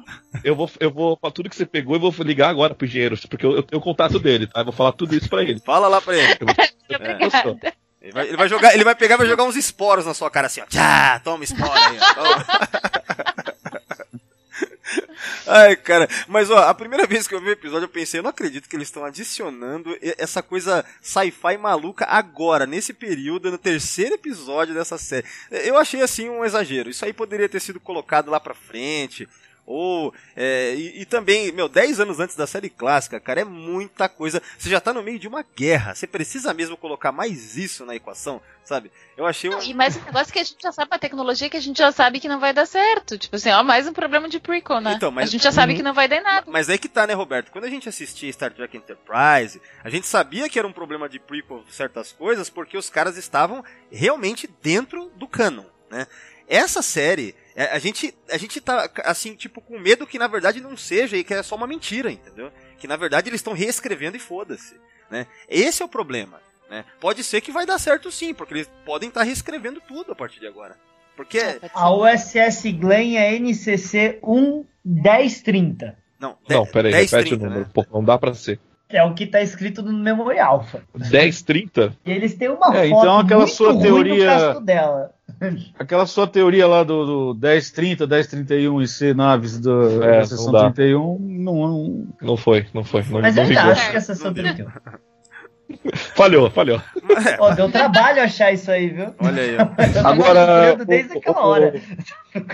Ô Valdomiro, Ah. você não assiste After Track? Não, eu assisti, Você- eu assisti metade do primeiro, aí não consegui terminar. Cara, eu não consigo ver After. Eu prefiro, sabe o quê? Não, nesse se- É que tem tanto, é, tem tanto review de, de fã é, na, no YouTube, bem mais legal, cara. Isso daí é muito. Nossa. Tudo bem, aí tem informações que eles acabam soltando, né? Mas é que eu não tô com saco pra ver After Track, cara. Mas uma hora eu vou ver. Eu vou ver. Então, mas eu ia citar eles porque eles, na verdade, mostraram, mostraram o cientista que trabalha com a teoria de, espó- de esporos hoje no nosso planeta, agora na nossa data atual, que tem o mesmo nome lá do, do, Stamets. do Stamets. chefe lá do Stammet. É, É o existe neto um então? É, o ele- ele- dele, existe o um Stammet real que estuda esporos mesmo, né? Sim, ele apareceu, foi entrevistado e tudo isso. E é uma teoria plausível. O cara tá trabalhando nisso, sabe? Não É, enviar. É, por isso eu não achei tão ruim, você entendeu? Porque isso é uma coisa Então. plausível que já se trabalha. Mas eu não assisto After Track pro- pelo a Valdomiro. que ele tem lá de sobre panspermia, o limite entre física e biologia, muito legal, cara. Isso é top. Isso é o, Sim. o que está acontecendo agora, entendeu? Então, nesse sentido, muito legal, como o Star Trek fazia, É, né? imagina se Pegava- fosse. Mas imagina se fosse isso, só que no futuro mesmo, e não tipo antes da série clássica, sabe? Que você sabe que não vai encaixar Não, claro, tá Isso é mal, foda, né? situado no tempo, tá mal situado no tempo, com certeza, dentro da série Star Trek. Mas eu, eu tô dizendo assim, pelo menos puxaram alguma discussão científica, como tinha na Star Trek original, sabe? Utilizava-se de coisas que eram plausíveis e possíveis, né? Como se tornaram plausíveis e possíveis, a gente está cansado de saber, do celular, essas coisas todas, notebook, escambau. Essa teoria é uma teoria que está em desenvolvimento, entendeu? Legal. Uma Eu, possi- eu, tinha- eu li alguma coisa sobre isso também esses dias, e, e uma coisa que eu. E, e esse é um dos motivos de eu ter gostado desse episódio como uma peça independente, por conta dele trazer alguma coisa inovadora, pelo menos, nem que fosse pseudociência, não tem problema. Pelo menos é uma ideia científica dentro de uma série de Star Trek, não apenas guerra, né? Ah, o foda é Uhum. quando é só, que nem o episódio passado lá. O piloto da série. É só a guerra, né? E o motivo também, qualquer coisa, né? Então esse aqui já foi melhor para mim por causa disso também, né? Além do mistério, né? Eu, eu gosto desse clima do mistério do episódio, né? E mais uma vez. Pra mim, também, eu concordo muito. Esse é, um, esse é um episódio que ele se encaixa numa categoria de terror também, né? Até meio gore, né? Esse ano a gente fez um podcast sobre episódios de terror em Star Trek. Esse aqui também entraria facilmente, né? Obviamente, né? É, só que, mais uma vez, eu só acho que foi tudo junto de uma vez. Já tá no contexto de guerra, aí você mete um conceito sci-fi maluco no final e no meio terror pesado. Então, pra mim, ficou Sim. tudo muito pesado e muita coisa numa coisa, sabe, num episódio só. E outra, é o terceiro da série, cara. É o terceiro apenas. Então, é, essas coisas me deixaram assim. É, pensei, putz, não era a hora pra tudo isso de uma vez. Sim, e eu achei que o episódio não, não me, ele, não me, ele não me cativou, sabe? Ele não me segurou na frente da tela. Eu acho que, isso que você falou, eu acho que eles erraram na, na, na escolha do terceiro episódio. Ficou tanto mistério, mas tanto mistério, que eu falei, gente, meu, vocês. Meu Deus, errou. Mas, Rô, Roberta, Oi, oi, oi, tô aqui. fala o que, que você realmente não gostou. Então, assim, ó. É. Tá, por onde é que eu vou começar? É, começou muito mal pra mim. Tipo assim, as pessoas dizendo que a Burnham tinha iniciado a guerra. Tipo assim, já na, no Shuttle que, tava, que, que tava levando ela pra, pra outra prisão, ah, que, que ela tinha sido responsável pela morte de 1.800 pessoas. E ela vai lá e fala o número exato. Tipo assim, Cara, em que mundo essas pessoas vivem, sabe? Tipo assim, que imaginação fértil é essa desse- dessas pessoas que eu acho que elas querem muito ou personificar, sabe, a culpa de um evento gigantesco como uma guerra em uma pessoa pra poder odiar alguém, sabe? Tipo assim, será que eles imaginam que a morte do Klingon Mas, foi o que deu início à guerra? Mas isso aí eu, eu, eu eu- até entendo como se fosse buscar um bode expiatório, assim, também, né? Acho Sim. que nesse aspecto, né? É, Agora, Mas E é eu- uma eu- coisa eu- que é boba, sabe? É um negócio bobo, eu achei bobo isso. E Mas eu- ela aceitar essa culpa.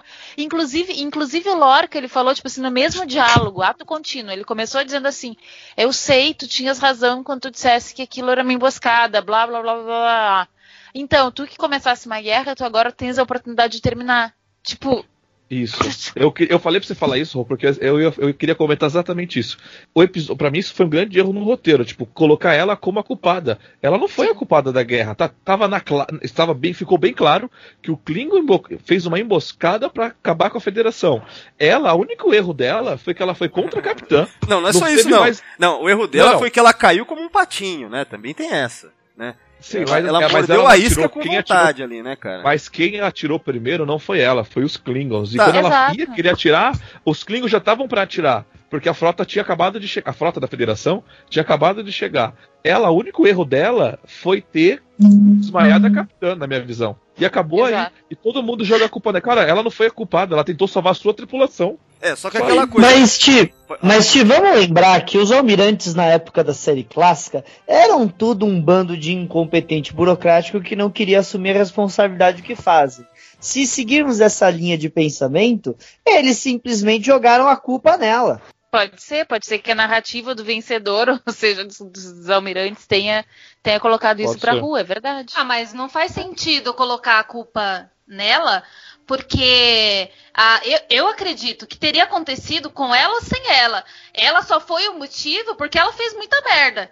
E é só por isso que focou nela, mas eu não acho que ela tenha sido o motivo da guerra. Eu acho que teriam acontecido outras coisas, porque o motivo dos Klingons foi bizarro, né? Não tinha nada a ver. Eles, eles iam dar um jeito de iniciar a guerra, de começar uma guerra ali, de um jeito ou de outro, a não ser que alguém tivesse ouvido Saru e tivesse É. ido embora.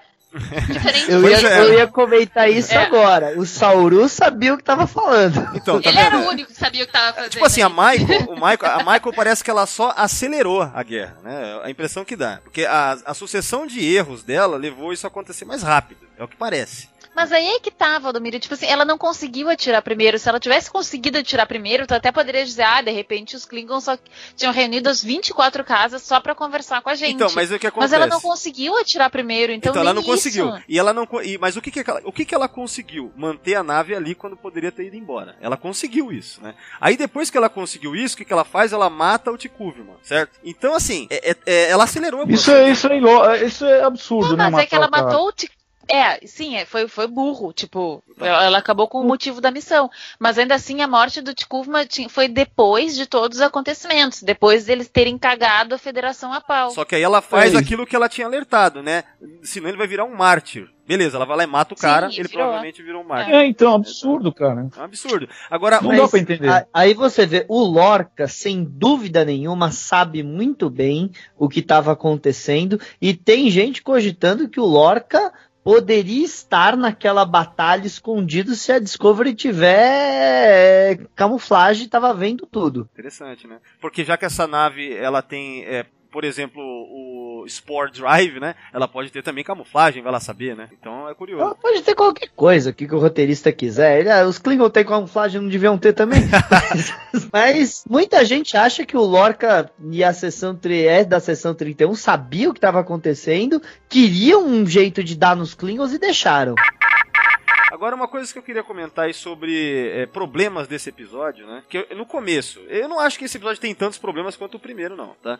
Mas uma coisa que eu achei bem idiota é aqueles prisioneiros do nada, já dentro da Discovery, quererem arrumar briga com a Michael. Não teve sentido nenhum Uhum. aquilo. Aqui é, é só pra ter uma cena de porrada e pra falar que ela manja de uma arte marcial vulcana lá, né? Então, assim, é, isso aí eu achei bem idiota. Arte né? marcial vulcana que a gente já tinha visto na segunda temporada de Enterprise. Exato. Eu não sei se eles dão um nome lá, não lembro. Você Não, lembra? ela fala, eu, eu não lembro se é o mesmo nome, mas sem dúvida nenhuma ela fala da arte É marcial. alguma coisa É maná. arte marcial vulcana. É, o, no- o nome da arte Susana. marcial. É, eu até lembrei da Roberta, chama não sei o que Maná, né? O nome da, da arte marcial.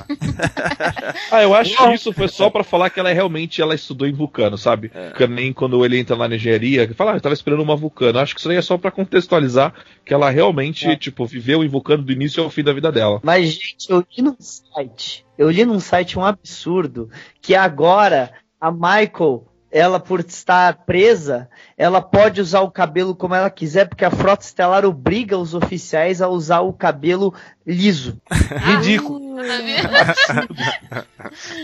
Nada a ver. Com a É, por filosofia causa que ela estava sobre a opressão, e agora ela se libertou da opressão e o cabelo Caramba, afrodescendente Nossa, tem- eu não acredito, eu, não acredito que existe Viaja teoria muito. até pra isso, cara. Mas, meu, Trekker é uma raça que tem que ser tudo exterminado mesmo, né? cara? É, aí nessa hora, o que, que eu faço? Eu fico tomando suquinho pra eles brigarem. Se, se todo oficial da Frota Estelar tinha cabelo liso, me explica aquele monte de Black Power que tinha no episódio no filme 1 do, do fundo. É Porque aquilo era nos anos 70, tinha um monte de extra com Black Power. Tá vendo? Eu amo 70. É demais. Mas, ó, outra coisa também que eu queria comentar que, que eu achei bem idiota nesse episódio, um, como eu falei, uma das poucas coisas que eu achei ruins mesmo. Quando os caras gratuitamente, a, a Michael, né? A- aliás, a Tilly, pergunta, ah, qual que era o nome dela? Aí ela fala Amanda, né? Tipo, aquele fanservice gratuito pra cacete pra ter que colocar a- o nome da mãe do Spock na boca da Michael, sabe? Eu achei aquilo ali tão jogado, né, meu? Meu, imagina, ela tá contando uma história de uma mulher que lia história pra ela quando ela era criança. Quem que vai perguntar qual que era o nome dela? Você nem conhece, por que, que interessa o nome da mulher, cara? Né? Então eu achei aquilo ali muito É, jogado. mais interessante ela ter falado, porque ela falou: minha mãe adotiva lia pra mim e pro filho dela. Ela podia ter falado lia pra mim o Spock, já que é pra soltar nome, É. prefiro o Spock Amanda. É, é meio. Aquilo ali foi meio bobo, né, cara? Agora. Mas aí mostrou uma coisa que eu até comentei com, com- com o Fernando. Ela falou, ela lia pra mim e pro filho dela. Cara, se ela tivesse algum grau de intimidade com o Spock, ela não teria falado dessa maneira. Não sei se vocês concordam É, comigo. é. Ela não teria irmão. falado. Eu não chamo meu irmão Ah, pelo li- nome, nem pro filho da minha mãe. É, então, você fala, é meu irmão, é meu meio irmão. Tipo, ela não, pra mim ali não teve nenhum grau de intimidade. Eu acho que ela não tem nenhuma intimidade com, com o Spock. Sei lá. A não ser Alice no É uma intimidade, é uma intimidade vulcana. Mas você Pode sabe que eu É. adorei o fato deles terem feito a, a citação literária de Alice nos Países das Maravilhas, porque Star Trek sempre gostou de fazer citações literárias em Sim. É, Sim. É é verdade. Agora, outra coisa E de também. obras clássicas, né? É. Obras clássicas como Alice. Outra coisa também dessa É, cena é porque ela. público pagar. É, essa, essa cena aí, essa cena aí, ela é um, ela é uma referência a um episódio da série animada, né? Que o Spock fala que a mãe dele lia pra ele é, Alice no País das Maravilhas. Né? Eles tiraram essa referência daí. É, mais alguma coisa? Alguém queria comentar, lembrar de alguma coisa? Eu queria falar é, mais especificamente do, do, Lorca. A gente não falou tanto do Lorca em si. O que, que, vocês, É que, que vocês acharam desse personagem? Eu, eu, eu, particularmente, gostei do personagem, mesmo sabendo que ele é, sabe, uma coisa que não pertence a, a um oficial da frota como a gente conhece, né? Mas eu gostei do Eu personagem. fiquei, eu fiquei muito triste porque pra mim substituíram a Giorgio pelo Lorca. Tipo assim, substituíram uma capitã foda por um cara que me lembrou um Hyrogen, que coleciona troféus de guerra e espinhas dorsais de bichos e tá disposto a matar uma pessoa. Porque, tipo assim, basicamente eles mataram a, a, a pilota, aquela do, do Shuttle, pra poder trazer a, a, a Burnham pra nave, sabe? Não, mas eles não mataram ela. que- Não, eles Ela saiu voando pelos ares, ela vocês lembram? Não, não, mas ela, mas ela saiu voando pelos ares porque tava tendo aqueles insetos, sei lá o que que é, que tá consumindo a eletricidade, né? Isso, Aí mas ela- aí ela voa. Ela Tipo, ela voa, tinha ido. Ela voa porque ela vai res- tentar resolver a parada, aí a pelo que eu entendi é isso, a Discovery chega na sequência, não foi a Discovery que provocou. Chega na sequência, mas ninguém mostra a Discovery Ah. salvando a vida dela, né? Exato. E- Então, eu vou, eu vou aproveitar o gancho da Roberta, porque eu concordo com ela. Eu acho que assim, a gente tinha uma ó, excelente capitã, uma excelente personagem, eu gosto ainda muito mais da, da atriz. É, você tinha um, um personagem muito forte, de repente você me joga o capitão Gabriel Lorca, que é tipo. É uma coisa pra mim tão. Eu não gostei, sabe? Foi uma coisa chata, uma coisa que você trocou algo bom por algo ruim. Você entendeu? Você Ele tem, ele tem alguma peculiaridade, ele tem alguma peculiaridade. Eu não gostei. É, tipo, ele não sei, eu achei legal ele não estar em nenhum momento na ponte. Nesse episódio, ele tá o tempo todo no seu gabinete. Ele não foi pra ponte em nenhum momento, achei isso bacana. Mas eu achei, eu também não gostei dessa troca. E sendo o tracker chato, a nave. É, a- ah, esqueci, a Shataway lá. Ela tá andando pra frente, né? Em velocidade de dobra. Mesmo assim, ela não parou a nave, a nave continua andando, ela ia sair pra fazer a limpeza. De repente, ela sai voando pra frente da nave. tipo, ela tá. Como ela conseguiu velocidade de dobra? Eu não entendi. Tá? Mas assim, gente. Existe algum tipo de, de tracker que, que não seja o chato? Ah, não. Somos todos chatos e apaixonados. mas- Claro que sou. Mas, gente, pra mim o Lorca, porque eles, eles mataram a Georgia e mataram Tukuvma. Quer dizer, a heroína da série, que deveria ter sido a Georgia, e o vilão da série, que é o Tukuvma, estão mortos. Porque o Lorca não é o herói da série, o Lorca não é o capitão da frota, ele vai ser, ele vai ser revelado como um vilão. O Lor parece que é o seguinte, Fernando, dentro disso que você falou. Eles mataram Tikuvma, mataram a Giorgio e juntaram os dois num só. O vilão e o herói num personagem só. Eu fiquei com essa impressão, assim, entendeu? Porque o Lorca, ele é misterioso em cada ponto. Você vê que a apresentação dele é misteriosa. Quando tem aquela cena que mostra um close nos olhos dele e as estrelas batendo e ele fala que ele tem problema com luminosidade devido a um acidente, alguma coisa na guerra, e as, as luzes têm que estar bem, é, sabe, baixas, é, o ambiente dele é escuro. Né? Então é para envolver ele nessa, nessa aura de escuridão mesmo. O cara, ele é assim. Né? E a gente vê como é que ele trata o Stamets. Cara, quando o Stamets vai confrontar ele lá aquela hora na engenharia, ele- meu, o Lorca faz uma cara de puto, assim, que ele quer matar o Stamets só por estar, sabe, é, retrucando uma coisa que ele tá falando. Então você vê que ele não é um oficial que é amado pelos seus. A não ser, talvez, a oficial de segurança lá, né? A gente não sabe qual que é o grau de intimidade É. ali, né? Amado. Mas, ô, ô Valdomiro, eu acho que o desenvolvimento do personagem pode ser muito bom. Porque, querendo ou não, nesse episódio, um dos personagens que eu senti mais próximo do que a gente já conhece, apesar desse lado sombrio, tirando esse lado sombrio, mas um espírito mais. É, que, por exemplo, ele tratou a, a Michael de igual para igual, né? E, e eu achei isso mais parecido com Star Trek do que o- o, o comportamento do, do restante da galera lá. Então, assim, eu acho que o, o personagem. Eu tô botando muito mais fé no personagem do capitão do que no, no do restante do pessoal. E na Michael também. Nesse, nesse, nesse episódio a gente. A gente pôde criar um pouco mais de, de simpatia por ela, porque da outra vez ela só fez né? cagada. Sim, é mais de afinidade, porque da outra vez só fez cagada e dessa vez tava mais tranquila, né? Só fez uma, que foi a da pegar a baba lá da, da. Aliás, né? Nossa, identificação por bafo. Meu, o que que é isso, cara? Não, não, não. Não é possível, cara. Isso é muito idiota. Então, é tão idiota que a Michael já olhou e falou: que coisa idiota, deixa eu fazer isso aqui. Ela rapidamente já bolou um esquema pra né, burlar esse negócio, porque é muito idiota, né? Então, Bolou esquema, ela nem pensou, tipo. É, nem pensou. mais- nem pensou, ela já olhou, nossa, que imbecil. Ela só pegou automaticamente e foi lá, né? Não, é- essa, essa nave é toda secreta, mas peca nisso, cara. A não ser que o Lorca deixou de propósito, deixa bem fácil pra ela, né? Porque eu quero que ela descubra mesmo, né? Sei lá, né? Ah, mas ele tava vendo tudo. É, então. Eu acho que ele tava querendo. Ele não queria prender ela. Tanto que ele, que ele deu toda a liberdade pra ela, e enfim. Eu acho que ele tava Não, meu, bem ele- de olho ele, mesmo, inclusive- ele queria dar essa liberdade. Ele Ele criou o acidente ela. lá no transporte dos prisioneiros, ele que criou o acidente. Sim, é, então. Ele Vamos tá, falar, ele, ele tá de boa, ele quer mesmo que ela faça. Inclusive a luta, Claro. inclusive a luta no, no Mess Hall também foi, tipo assim, quando começou a luta, a Landry foi lá e faz, sabe, fez, fez sinal para os oficiais dela ficarem quietos, esperarem um Pra pouco. deixar. Sim. Ela deixar. deixou a luta Uhum. se desenrolar por algum tempo, até que ela viu assim, tá, acho que ela vai matar alguém. Aí é que ela deixou os caras entrarem e impedirem ela. Então, realmente, acho que Só tá só o tempo coisa. inteiro ali. Vocês acham? Eu não, Programado. tinha, eu não tinha pensado nisso. Vocês acham que o Lorca realmente provocou o acidente na, no shuttle Lógico. dos prisioneiros? Nossa, eu Lógico, super acho.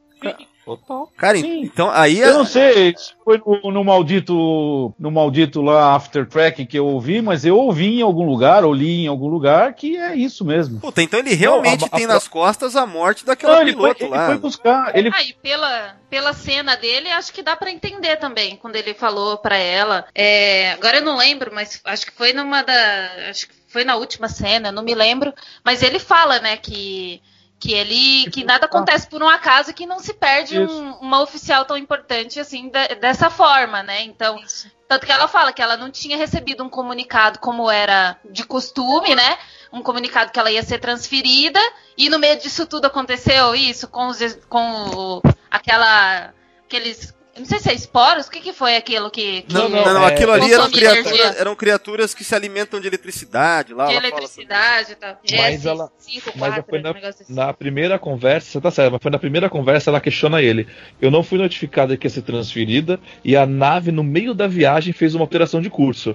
Então, assim, Uhum. ele programou tudo aquilo. sim, sim. Sim. Putz, mas, a- mas Sim, aí fica, ele é um grandíssimo filho da. É, fica, fica complicado, né? Porque se morreu mesmo aquela piloto lá, cara, então o cara tá cagando mesmo pra ética, né? E aí que fica pesado, né, cara? Um oficial da frota que ética pra ele não vale nada, assim. O que importa é a missão. Sim, mas se a gente lembrar, o, o diretor Sloan lá da Deep Space Nine também É, não tinha é, só, a mínima, só né? que o Sloan é sessão 31, aí é que tá, né? Será mesmo? Então só, Mas se, é só isso. se o Lorca for mesmo também, entendeu? Mais, mais um motivo pra gente acreditar que ele é a sessão 31. Eu também acho. E- eu não- não- Eu tenho quase certeza, né, cara, assim. Mas, enfim, tem que esperar o desenvolvimento. Sim. Aquele, aquele badge preto deve ser. O pessoal tá especulando isso, né, cara? Que. Muita gente especula que aquele badge preto deve ser mesmo por conta de sessão 31, né? Sim. Eu acho que é. Eu realmente acho que é. que, eu acho que, assim, numa guerra real, né, a Segunda Guerra Mundial, decisões cruciais totalmente fora da ética foram tomadas, né, pelos líderes, pelos, enfim, o Churchill, o, o presidente dos Estados Unidos, o Roosevelt, enfim. Você tem que tomar decisões antiéticas para ganhar uma guerra, senão você não ganha. Né, burlar códigos secretos, uma série de coisas. Então, é necessário alguém fazer isso numa guerra. É o nosso amigo aí, o capitão. E é, essa, e é essa série que a gente tá assistindo aí, né? É a merda Que que, merda, eu falei hein? Os Ah, caras foram extremamente infelizes em situar o seriado numa guerra, cara. Foram infelizes nessa escolha. Sabe que porque numa acho? guerra, tu tá fora, é, uma- é um, é um momento de exceção. Você tem que fazer coisas que você normalmente não faz, entendeu? Então eles foram Pois aí é infelizes. justamente, aí é justamente onde eu discordo. Eu, eu discordo disso. Porque eu sempre vou lembrar daquele episódio The Void, The Void, Na maravilhoso, Voyager, maravilhoso. no qual maravilhoso. a, a Janeway tinha todos os motivos pra manter a comida roubada, pra fazer tudo que ela tivesse, que- tudo que ela achasse que ela tinha que fazer. E porque ela ela estava uma numa situação desesperada. Mas, mas o Roberto, manteve. você sabe por que, que ela manteve os, os princípios éticos? Sabe por quê? Hum. Porque aquilo lá era Star Trek, entendeu? Esse é o Ah, lance. sim. é, é. Esse é o problema dessa, de- dessa desse Discovery aí. Não, não tá, É, tent- foi- não foi- tá tentando foi- ser Star Trek, né, cara? É o que É, parece. Ah, gente, mas em, Enterprise também a gente vê momentos que né, não se parecem com, com Star Trek, mas mesmo assim não perdeu a sua essência, né? É, então eu É, acho. Aqui caiu os buteados bolso quando eu vi o Archer roubando, o Archer fazendo Nossa, bizarro, toda. né? Quem É, não então, ficou chocado ali, mas não, não deixou de ser Star Trek, né? Mas ainda Não, é- assim, Paola, não deixou de ser Star Trek pelo motivo é, pelo qual o, o, que, o, o que o Valdomiro tinha falado no início. Tipo assim, mesmo nesses momentos de que o cara se perdeu, tinha alguém que era o compasso moral. Ia lá e trazia Aham. o cara, meu, olha aqui, ó, tu Sim. não vai tipo, né, tipo em Equinox. Cara, tu não vai torturar um, um prisioneiro, sabe? É, os caras traziam os loucos pra real, e aí tu via, sabe, o cara, puta, olha o que eu fiz, né? E aí É, eles sim. voltavam É o que tá faltando. Eu acho que no- ó, nesse episódio aqui, no terceiro da Discovery, eu acho que até teve um, um- um momentinho disso quando o Stamets critica o Lorca. Eu achei, pô, que legal. Olha aí alguém aí Criticando. lembrando que esse negócio é Star Trek, entendeu? Então, nessa hora sim. Então é, é meio que ele fica um cara que ele fica calado ali, ele é obrigado a ficar calado, né? Ele não é É, aquele. e eu, assim, eu não, Pode falar. É, eu não acho tão ruim é, a gente tratar de guerra em Star Trek, já que a gente tem uma cacetada de guerra e nunca foi mostrada, né? Eu só acho que é isso que você falou, a forma que isso vai ser mostrado. Então, tudo que vocês falaram, acho que sim, pra, tá- pra justificar isso, é que não é o que a gente tá acostumado. É uma sessão 31, você entendeu? Porque o Art fez as suas cagadas, mas ele queria manter a- o, o princípio. A Jenny fez lá a coisa, mas ela falou: gente, não- a gente não pode também deixar de ser a gente pra ganhar alguma coisa, senão a gente não vai ser mais a gente, né? Isso é uma coisa que talvez eles podem explorar mais pra frente. Talvez a própria Mike Byrne, já uma mutinada, ela pode se amutinar de novo e falar: cara, vou te tirar daqui porque você tá fazendo errado. É, ao mesmo tempo é isso que você falou, Thiago. A gente tá muito no começo. Pode ser que tudo isso que a gente tá criticando venha a ser adressado depois, né? Mas isso aí é, é- por enquanto é, por enquanto a nossa impressão é só do que a gente viu até agora. E o que a gente viu até agora é muito pesado, cara. É muito pesado. Sim. Não, é que eles venderam uma coisa que não, e estão mostrando outra, né? Acho que talvez o maior erro foi essa, né? Me venderam uma coisa que ia ser uma coisa futurística, temas de Star Trek, de repente tá algo pesado, guerra, e vai ficar assim essa temporada toda. É, se os caras tivessem feito um marketing do tipo, ó, pessoal, essa série aqui vai ser, ó, vai começar o bicho pegando, não é o seu Star Trek ético que você tá acostumado. A gente vai mostrar coisa pesada, hein?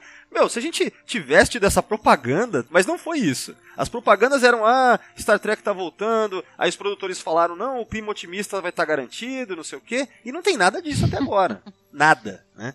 Então, é, é complicado, né? Sim. É, a gente pode, destruição da- como você- alguém falou, morder a língua, né? Eles podem dar uma virada em tudo e transformar isso tudo. Tudo é possível, né, cara? E, e eu, se eu- ótimo, né? é, se eu morder a língua, eu vou achar. E, e entrarem nos eixos, eu vou achar lindo, eu vou reconhecer que eu estava errado. Óbvio. A gente, a gente aceita que a gente errou também, não tem um problema, né? Claro. Eu só, eu só não é consegui claro. aceitar o final do episódio. Ele destruindo uma nave que, segundo eles, é uma nave novinha, você entendeu? Caraca, se você quer chegar num objetivo rápido, você separa a tripulação, manda o Saru assumir o comando da outra nave e continua as pesquisas. Você vai lá e destrói? Mas ela tinha condições de continuar? Eu não, eu não, não sei isso. Quando Aliás, condições? essa- Ah, muito provavelmente tinha. Da hora que Sabe- eles tiraram o bicho da nave, não tinha motivo nenhum de mandar uma equipe de engenharia lá arrumar. Eu acho Mas que o Lorca não queria outra nave mesmo. Missão é Mas dele, quando ele- sabe? Quando eles entraram na nave, a Landry perguntou se tava, é, se tava tudo fudido. Os geopacks, não, não eram geopacks, mas enfim, os, os relés de, de- É, tava tudo fodido. né? Tava tudo fudido. E aí eu fiquei me perguntando o seguinte, porque, tipo assim, parece que esse tipo de pulo que eles estavam tentando dar era um. el- Eles retorciam, né? Se, se- se tinha alguma coisa errada, eles retorciam as coisas. Só que, tipo assim, então as pessoas elas estavam completamente desfiguradas, mas as paredes da. E aí tinha esse lance dos relés e, e da. da, da...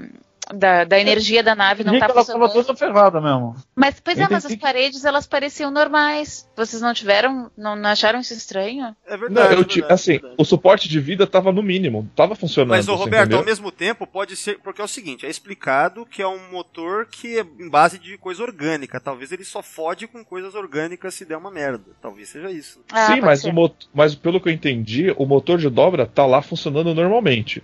O que eles fazem, eles geram um campo com os esporos para poder atravessar, entendeu? E aí eles É. meio que caem na correnteza.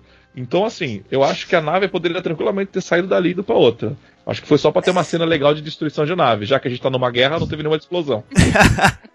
Porque Star Trek tem que ter explosão, senão, não- senão não é Star Trek, não é?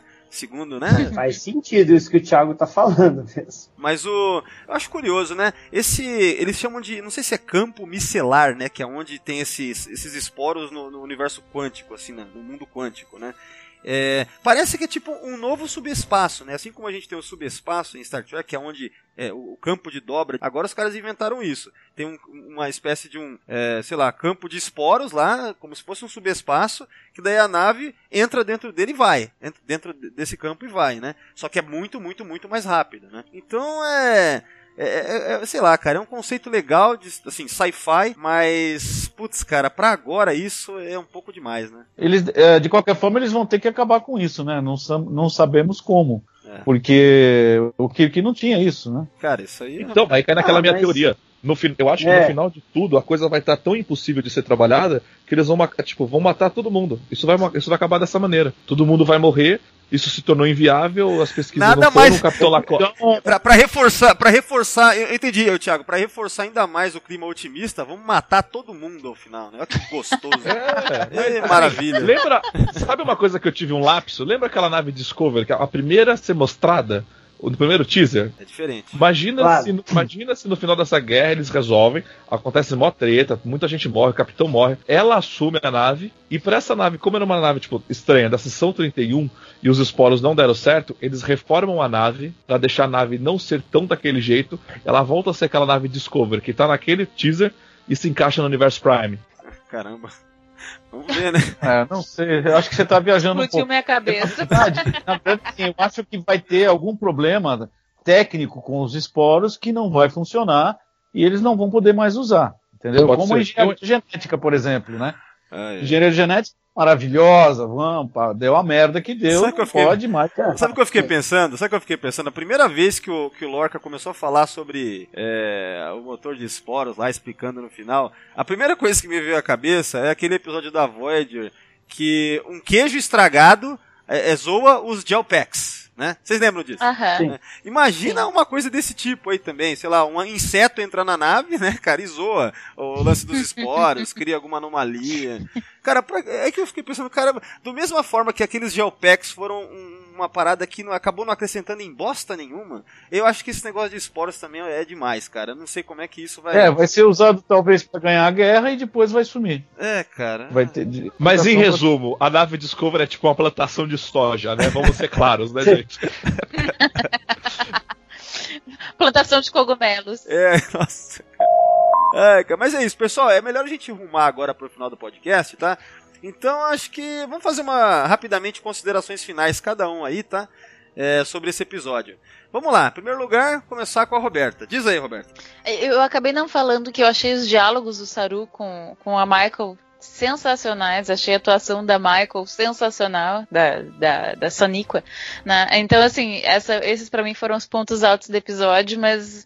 É, assim, acho que depois dessa conversa eu tô, eu vou, vou tentar assistir com de sangue doce de novo, né? Voltar e tentar ver a coisa menos sendo menos jornada nas estrelas e mais uma ficção científica genérica. Não tem que fazer, e aí, de repente, a coisa engrena. É, de repente a coisa volta para os trilhos no meio da série, como a gente está comentando, né, dessas possibilidades aí. Vamos ver o que, que vai ser. É isso aí.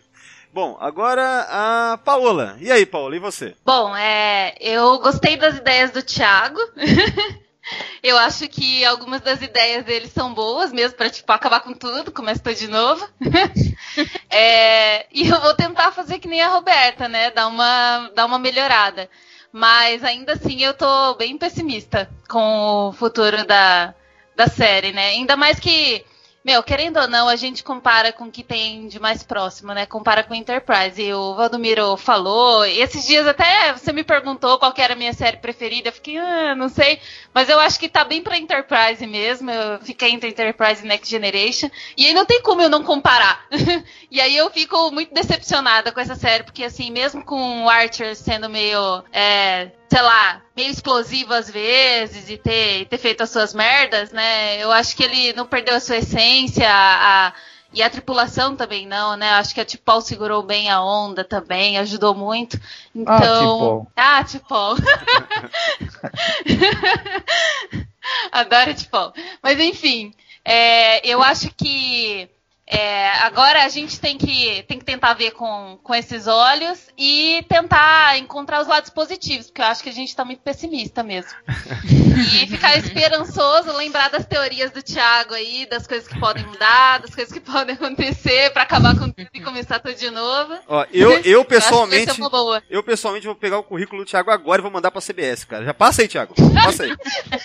Eu vou inundar o Também, e-mail deles com o currículo seu. Manda. Muito bom. É, bom, então, e você, Thiago? Aproveitando aí. Fala aí, cara. É, pra fechar. Sobre... Cara, vamos lá, vamos pra fechar. Eu gostaria de ressaltar que realmente os diálogos entre a Michael e o Saru foram excelentes. Foi bem tracker. Você conseguia ver a emoção dos dois lá. Eu achei que o episódio fal- falhou um pouco para ser um terceiro episódio. Eles poderiam ter deixado alguma coisa mais tranquila, ter explicado mais coisas do que deixar todo esse drama, toda essa coisa muito pesado. Porque eu acabei gostando, porque realmente é muito diferente. Vamos esperar, porque infelizmente essa série é um plot inteiro. A gente só vai conseguir avaliar realmente se foi bom ou ruim quando assistir todos os 15 episódios. É, eu gostaria de dizer também para aquelas pessoas que só estão falando bem de Star Trek, criticando a gente. Quero tá? nomes, quero nomes. Vou- Não, não vou falar nome não, porque a gente pode terminar parcerias.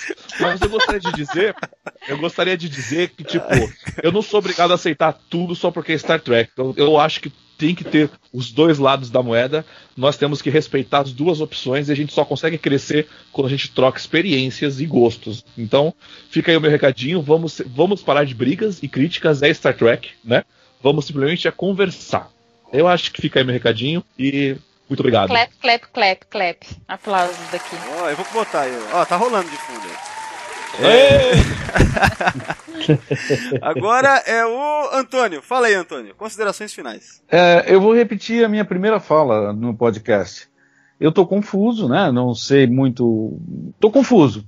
Como é, sintetizando, eu eu tô gostando de ver. É, eu acho bem legal de ver, de assistir, mas não como Star Trek, entendeu? Como Star Trek, não tô gostando. Eu acho que teve muita pisada na bola e, enfim. Acho que o resumo é esse. Legal. E agora o Fernando Augusto. Fala aí, cara. Bem, gente, ah, eu vamos minhas considerações aqui, assim, eu acho que eu gostei mais deste episódio do que dos outros, porém eu gostei mais dos personagens do primeiro episódio do que desse. Exatamente porque eu simpatizei demais com a Capitã Georgia. Eu não gostei do CGI do episódio, achei que tá a Discovery parece um desenho animado, tá? Desculpa falar isso. E eu concordo plenamente com o fato de que ninguém é obrigado a gostar ou desgostar, mas todos somos obrigados a aceitar e respeitarmos uns aos outros, porque eu tô vendo todas as comunidades, as pessoas brincando, eu tô vendo é, as pessoas com discurso de ódio uma para as outras, porque uma pessoa não concorda com a outra, palavras de baixo calão vão ser. Eu nunca vou aceitar palavras de baixo calão sendo trocada entre pessoas, entre trackers, eu acho isso um absurdo total. Eu acredito que todos nós temos o direito à opinião e todos nós temos que respeitar a, a opinião do colega. E no Esse final tipo de postura contas, não, é Star isso- Trek, né? no final das não é contas, Star não é isso que nós queremos. Uh, Jornada das Estrelas voltou ao ar, estamos podendo debater Jornada das Estrelas. E isso não é para criar um racho no fandom porque eu gosto e não gosto. É para nos unirmos, no final das contas. Legal. É, Por isso que é boa, por isso, galera, entre na página de sessão 31 no Facebook, que lá não tem isso aí, não tem essas Ah, treta não, toda não, aí. É legal assim, a página da Sessão 31, fazendo a propaganda, ela é cheia de zoeira, né? A gente gosta de uma zoeira. Mas, é, mas é tudo na. na tranqu- assim, o pessoal leva numa boa. Imagina, imagina. Não precisa nem falar, né? Precisa nem falar. Mas pessoas se respeitam pra cacete, É. sabe? Eu nunca vi nada. Não- nunca não vi- tem. E, e é, é é isso que é a única página que eu participo. Teve um outro, teve um cara, esse- esses dias teve muita gente comentando, teve um comentário, eu não lembro de quem agora, desculpa se estiver ouvindo, não vou lembrar do nome, que falou exatamente isso. Pô, é, aqui é, o pessoal usou, mas é tranquilo, cara. O pessoal tá se degladiando aí nos outros grupos, aí não sei porquê e tal. Então achei legal isso aí. Então, pessoal, entra lá, continua, né? Só continuar. A- a- a- o grupo é uma sessão 31 que não é uma sessão 31. Olha aí, ó. É uma Star É, Trek. Boa. Ó, quem diria. né? Se, se, então o Valdomiro é o Lorca aqui? Ah, vocês não viram a minha Que é- coleção de bichos mortos aqui, ó. Tem uma coleção. É sessão 31 no Universo Espelho. É, é, tá vendo? Olha que mundo que a gente vive, né? Mas, ó, tô fechando sobre, no caso agora, minhas considerações finais. Eu, eu queria discordar do Fernando sobre o CGI, porque eu tive uma impressão, cara, que tá fenomenal. o CGI desse, desse, desse episódio, é, eu achei assim os efeitos especiais espetaculares, né? Eu gostei Então, muito. o efeito especial tá bom, eu não gostei do efeito especial da Discovery, o resto tá fantástico. Então, eu queria elogiar isso, eu gostei da, da Discovery, o CGI dela, né? É... sei eu é que assim, Fernando, eu não sei se é realista, porque a gente chegou num ponto que os caras fazem qualquer coisa com CGI que eu, eu, eu me preocupo mais com o quanto, o quanto que tá bem fotografado e não se tá realista, sabe? A realidade eu já nem consigo ver muito. Ela se confunde hoje em dia.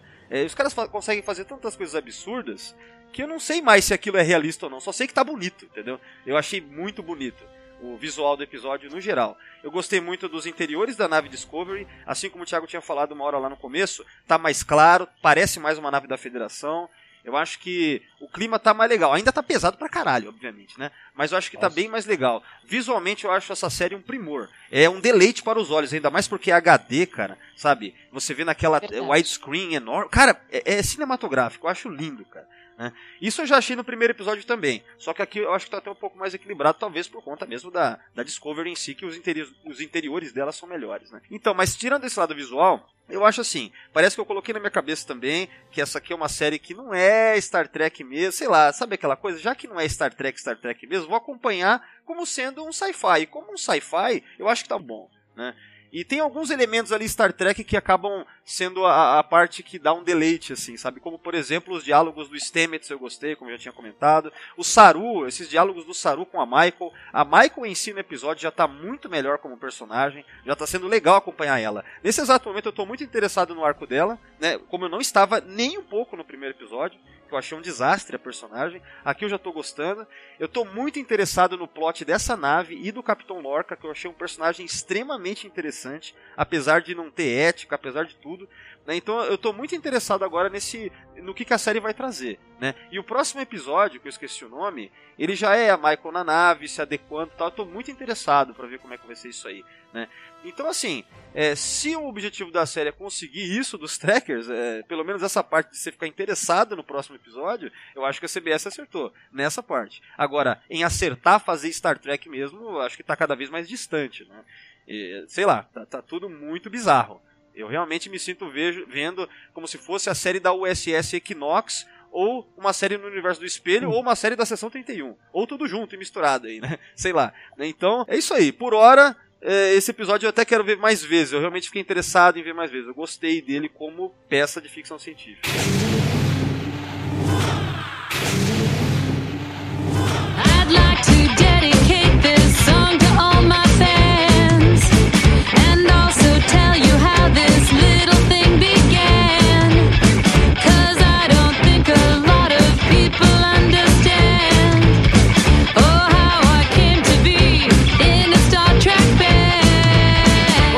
Caminhar agora para o final do podcast mesmo, tá? A gente tá terminando, então eu vou me despedir de cada um, tá? E quem tiver recado a pra Paula dar. falou? A Paula falou, não falou? Foi a, Foi, falei. foi a segunda a falar. Tô. Dessa, dessa, Ah, então vez, dessa vez eu tô Falou, lembrando. falou assim. Dessa vez eu tô lembrando melhor. Semana passada eu tava mais esquecido.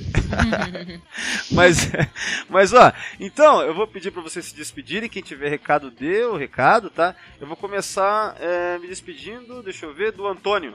Antônio, obrigado pela sua participação. Legal você ter retornado aí. E até a próxima, cara. Obrigado você, cara. Eu é, participar do podcast é muito legal para falar as opiniões que a gente tem, mas também é muito legal ouvir os outros, né? Então eu adoro participar. Sempre que você precisar, pode me chamar que eu estou à disposição. Legal. E eu quero agora pedir pra Paola se despedir, até porque, Antônio, eu queria dizer o seguinte, a Paola, ela é muito fã daquele podcast da Tipol, que a gente gravou, lembra? Há uns dois anos atrás. Sou mesmo. Ah, claro. Eu É, sou fã da Tipol, melhor personagem que existe. eu não sou fã da Tipol. Eu amo. Eu achei legal. eu também, eu sou apaixonada por ela. Eu, eu achei legal que eu conheci a Paola, ela já chegou falando, nossa, eu, eu ouço direto esse podcast da Tipol e tal. Eu falei, que legal, cara, olha só, né? Então, acho legal aí. Paula, fica à vontade, você se despede, fala com o Antônio aí. Um abraço. Aí, Antônio, tamo aí. Muito legal. Nossa, no Nossa, amor eu- platônico. Eu não me senti sozinha no universo.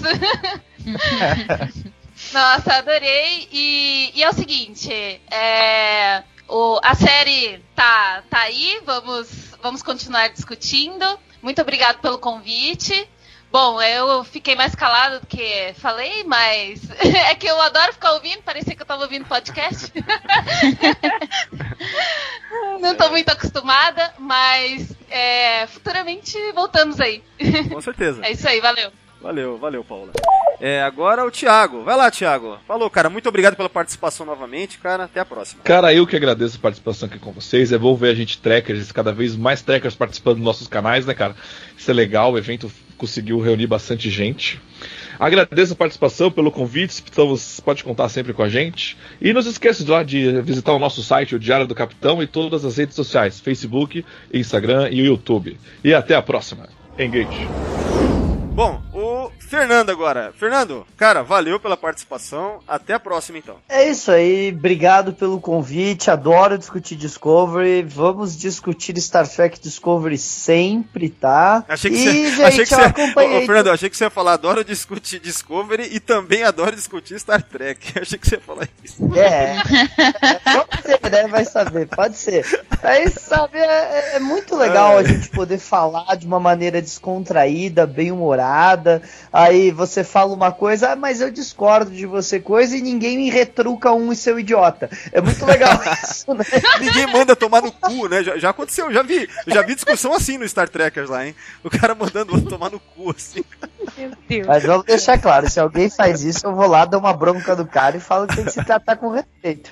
Ai, É uma pena, né, que aconteça isso, cara, porque é, seria tão legal, né, a gente, o a gente ter o espírito, poder discutir. Na verdade, assim, a- a, minha, a- os meus amigos, em geral, eles não, não gostam de Star Trek, né, não, não conhecem, enfim, não tenho ninguém próximo que, que, que, que goste. Então, é, uma, uma oportunidade dessa, como essa do podcast, é muito legal para mim.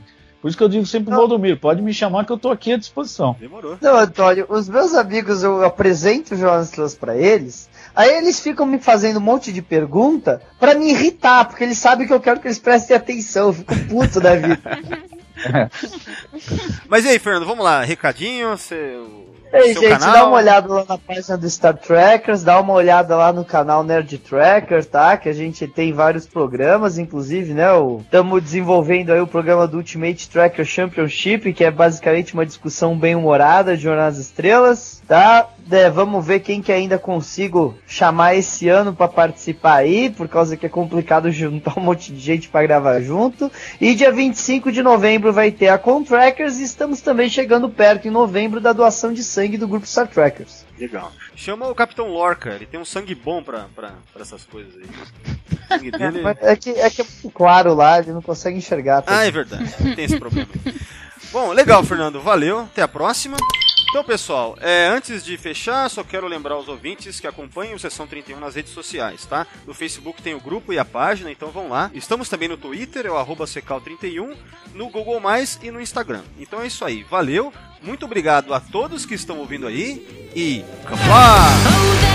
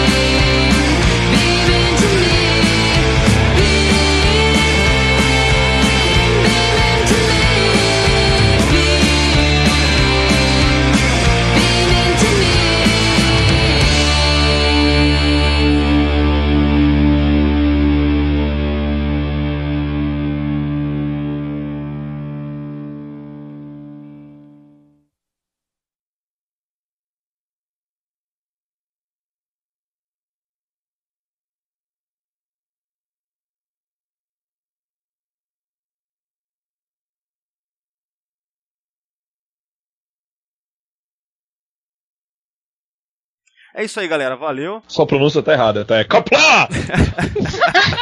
Aliás, né, teve, teve aulinha Klingon na- no, no podcast passado. Eu achei que hoje ia ter mais alguma coisa. Fiquei até decepcionado aí, cara. Mas tudo bem. Se fosse É. os Se fosse conseguindo seria Cup. direito. Ai, cara. Eu queria muito falar sobre a aparência dos Klingons aqui, eu achei que não tinha nada a ver Ah, nesse podcast. É, de- deixa, falar. deixa pros próximos, né? Que eu vou ver. É. Aí a gente. Com certeza, os Klingons vão estar na temporada inteira aí, cara. né? Tanto é que apareceu. Com a gente- certeza, a gente né? esqueceu de falar do Klingon fazendo pra fazer silêncio, assim, ó. shh, né? Bonitinho, né? O Klingon fazendo assim, ó. É, então, verdade. imagina. Coisa mais fofa o Klingon fazendo. shh. Muito legal. Ai, cara, eu, pior que a gente esqueceu mesmo, porque eu achei super válido. Eles entram na nave, mas em nenhum momento os sensores apitaram, tipo, não, é, tá sempre sem sinal de vida. Esqueceram daquele Klingon lá dentro, né? deixaram Tipo, lá, deixaram lá, ficou lá. Tadinho. Ah, beleza.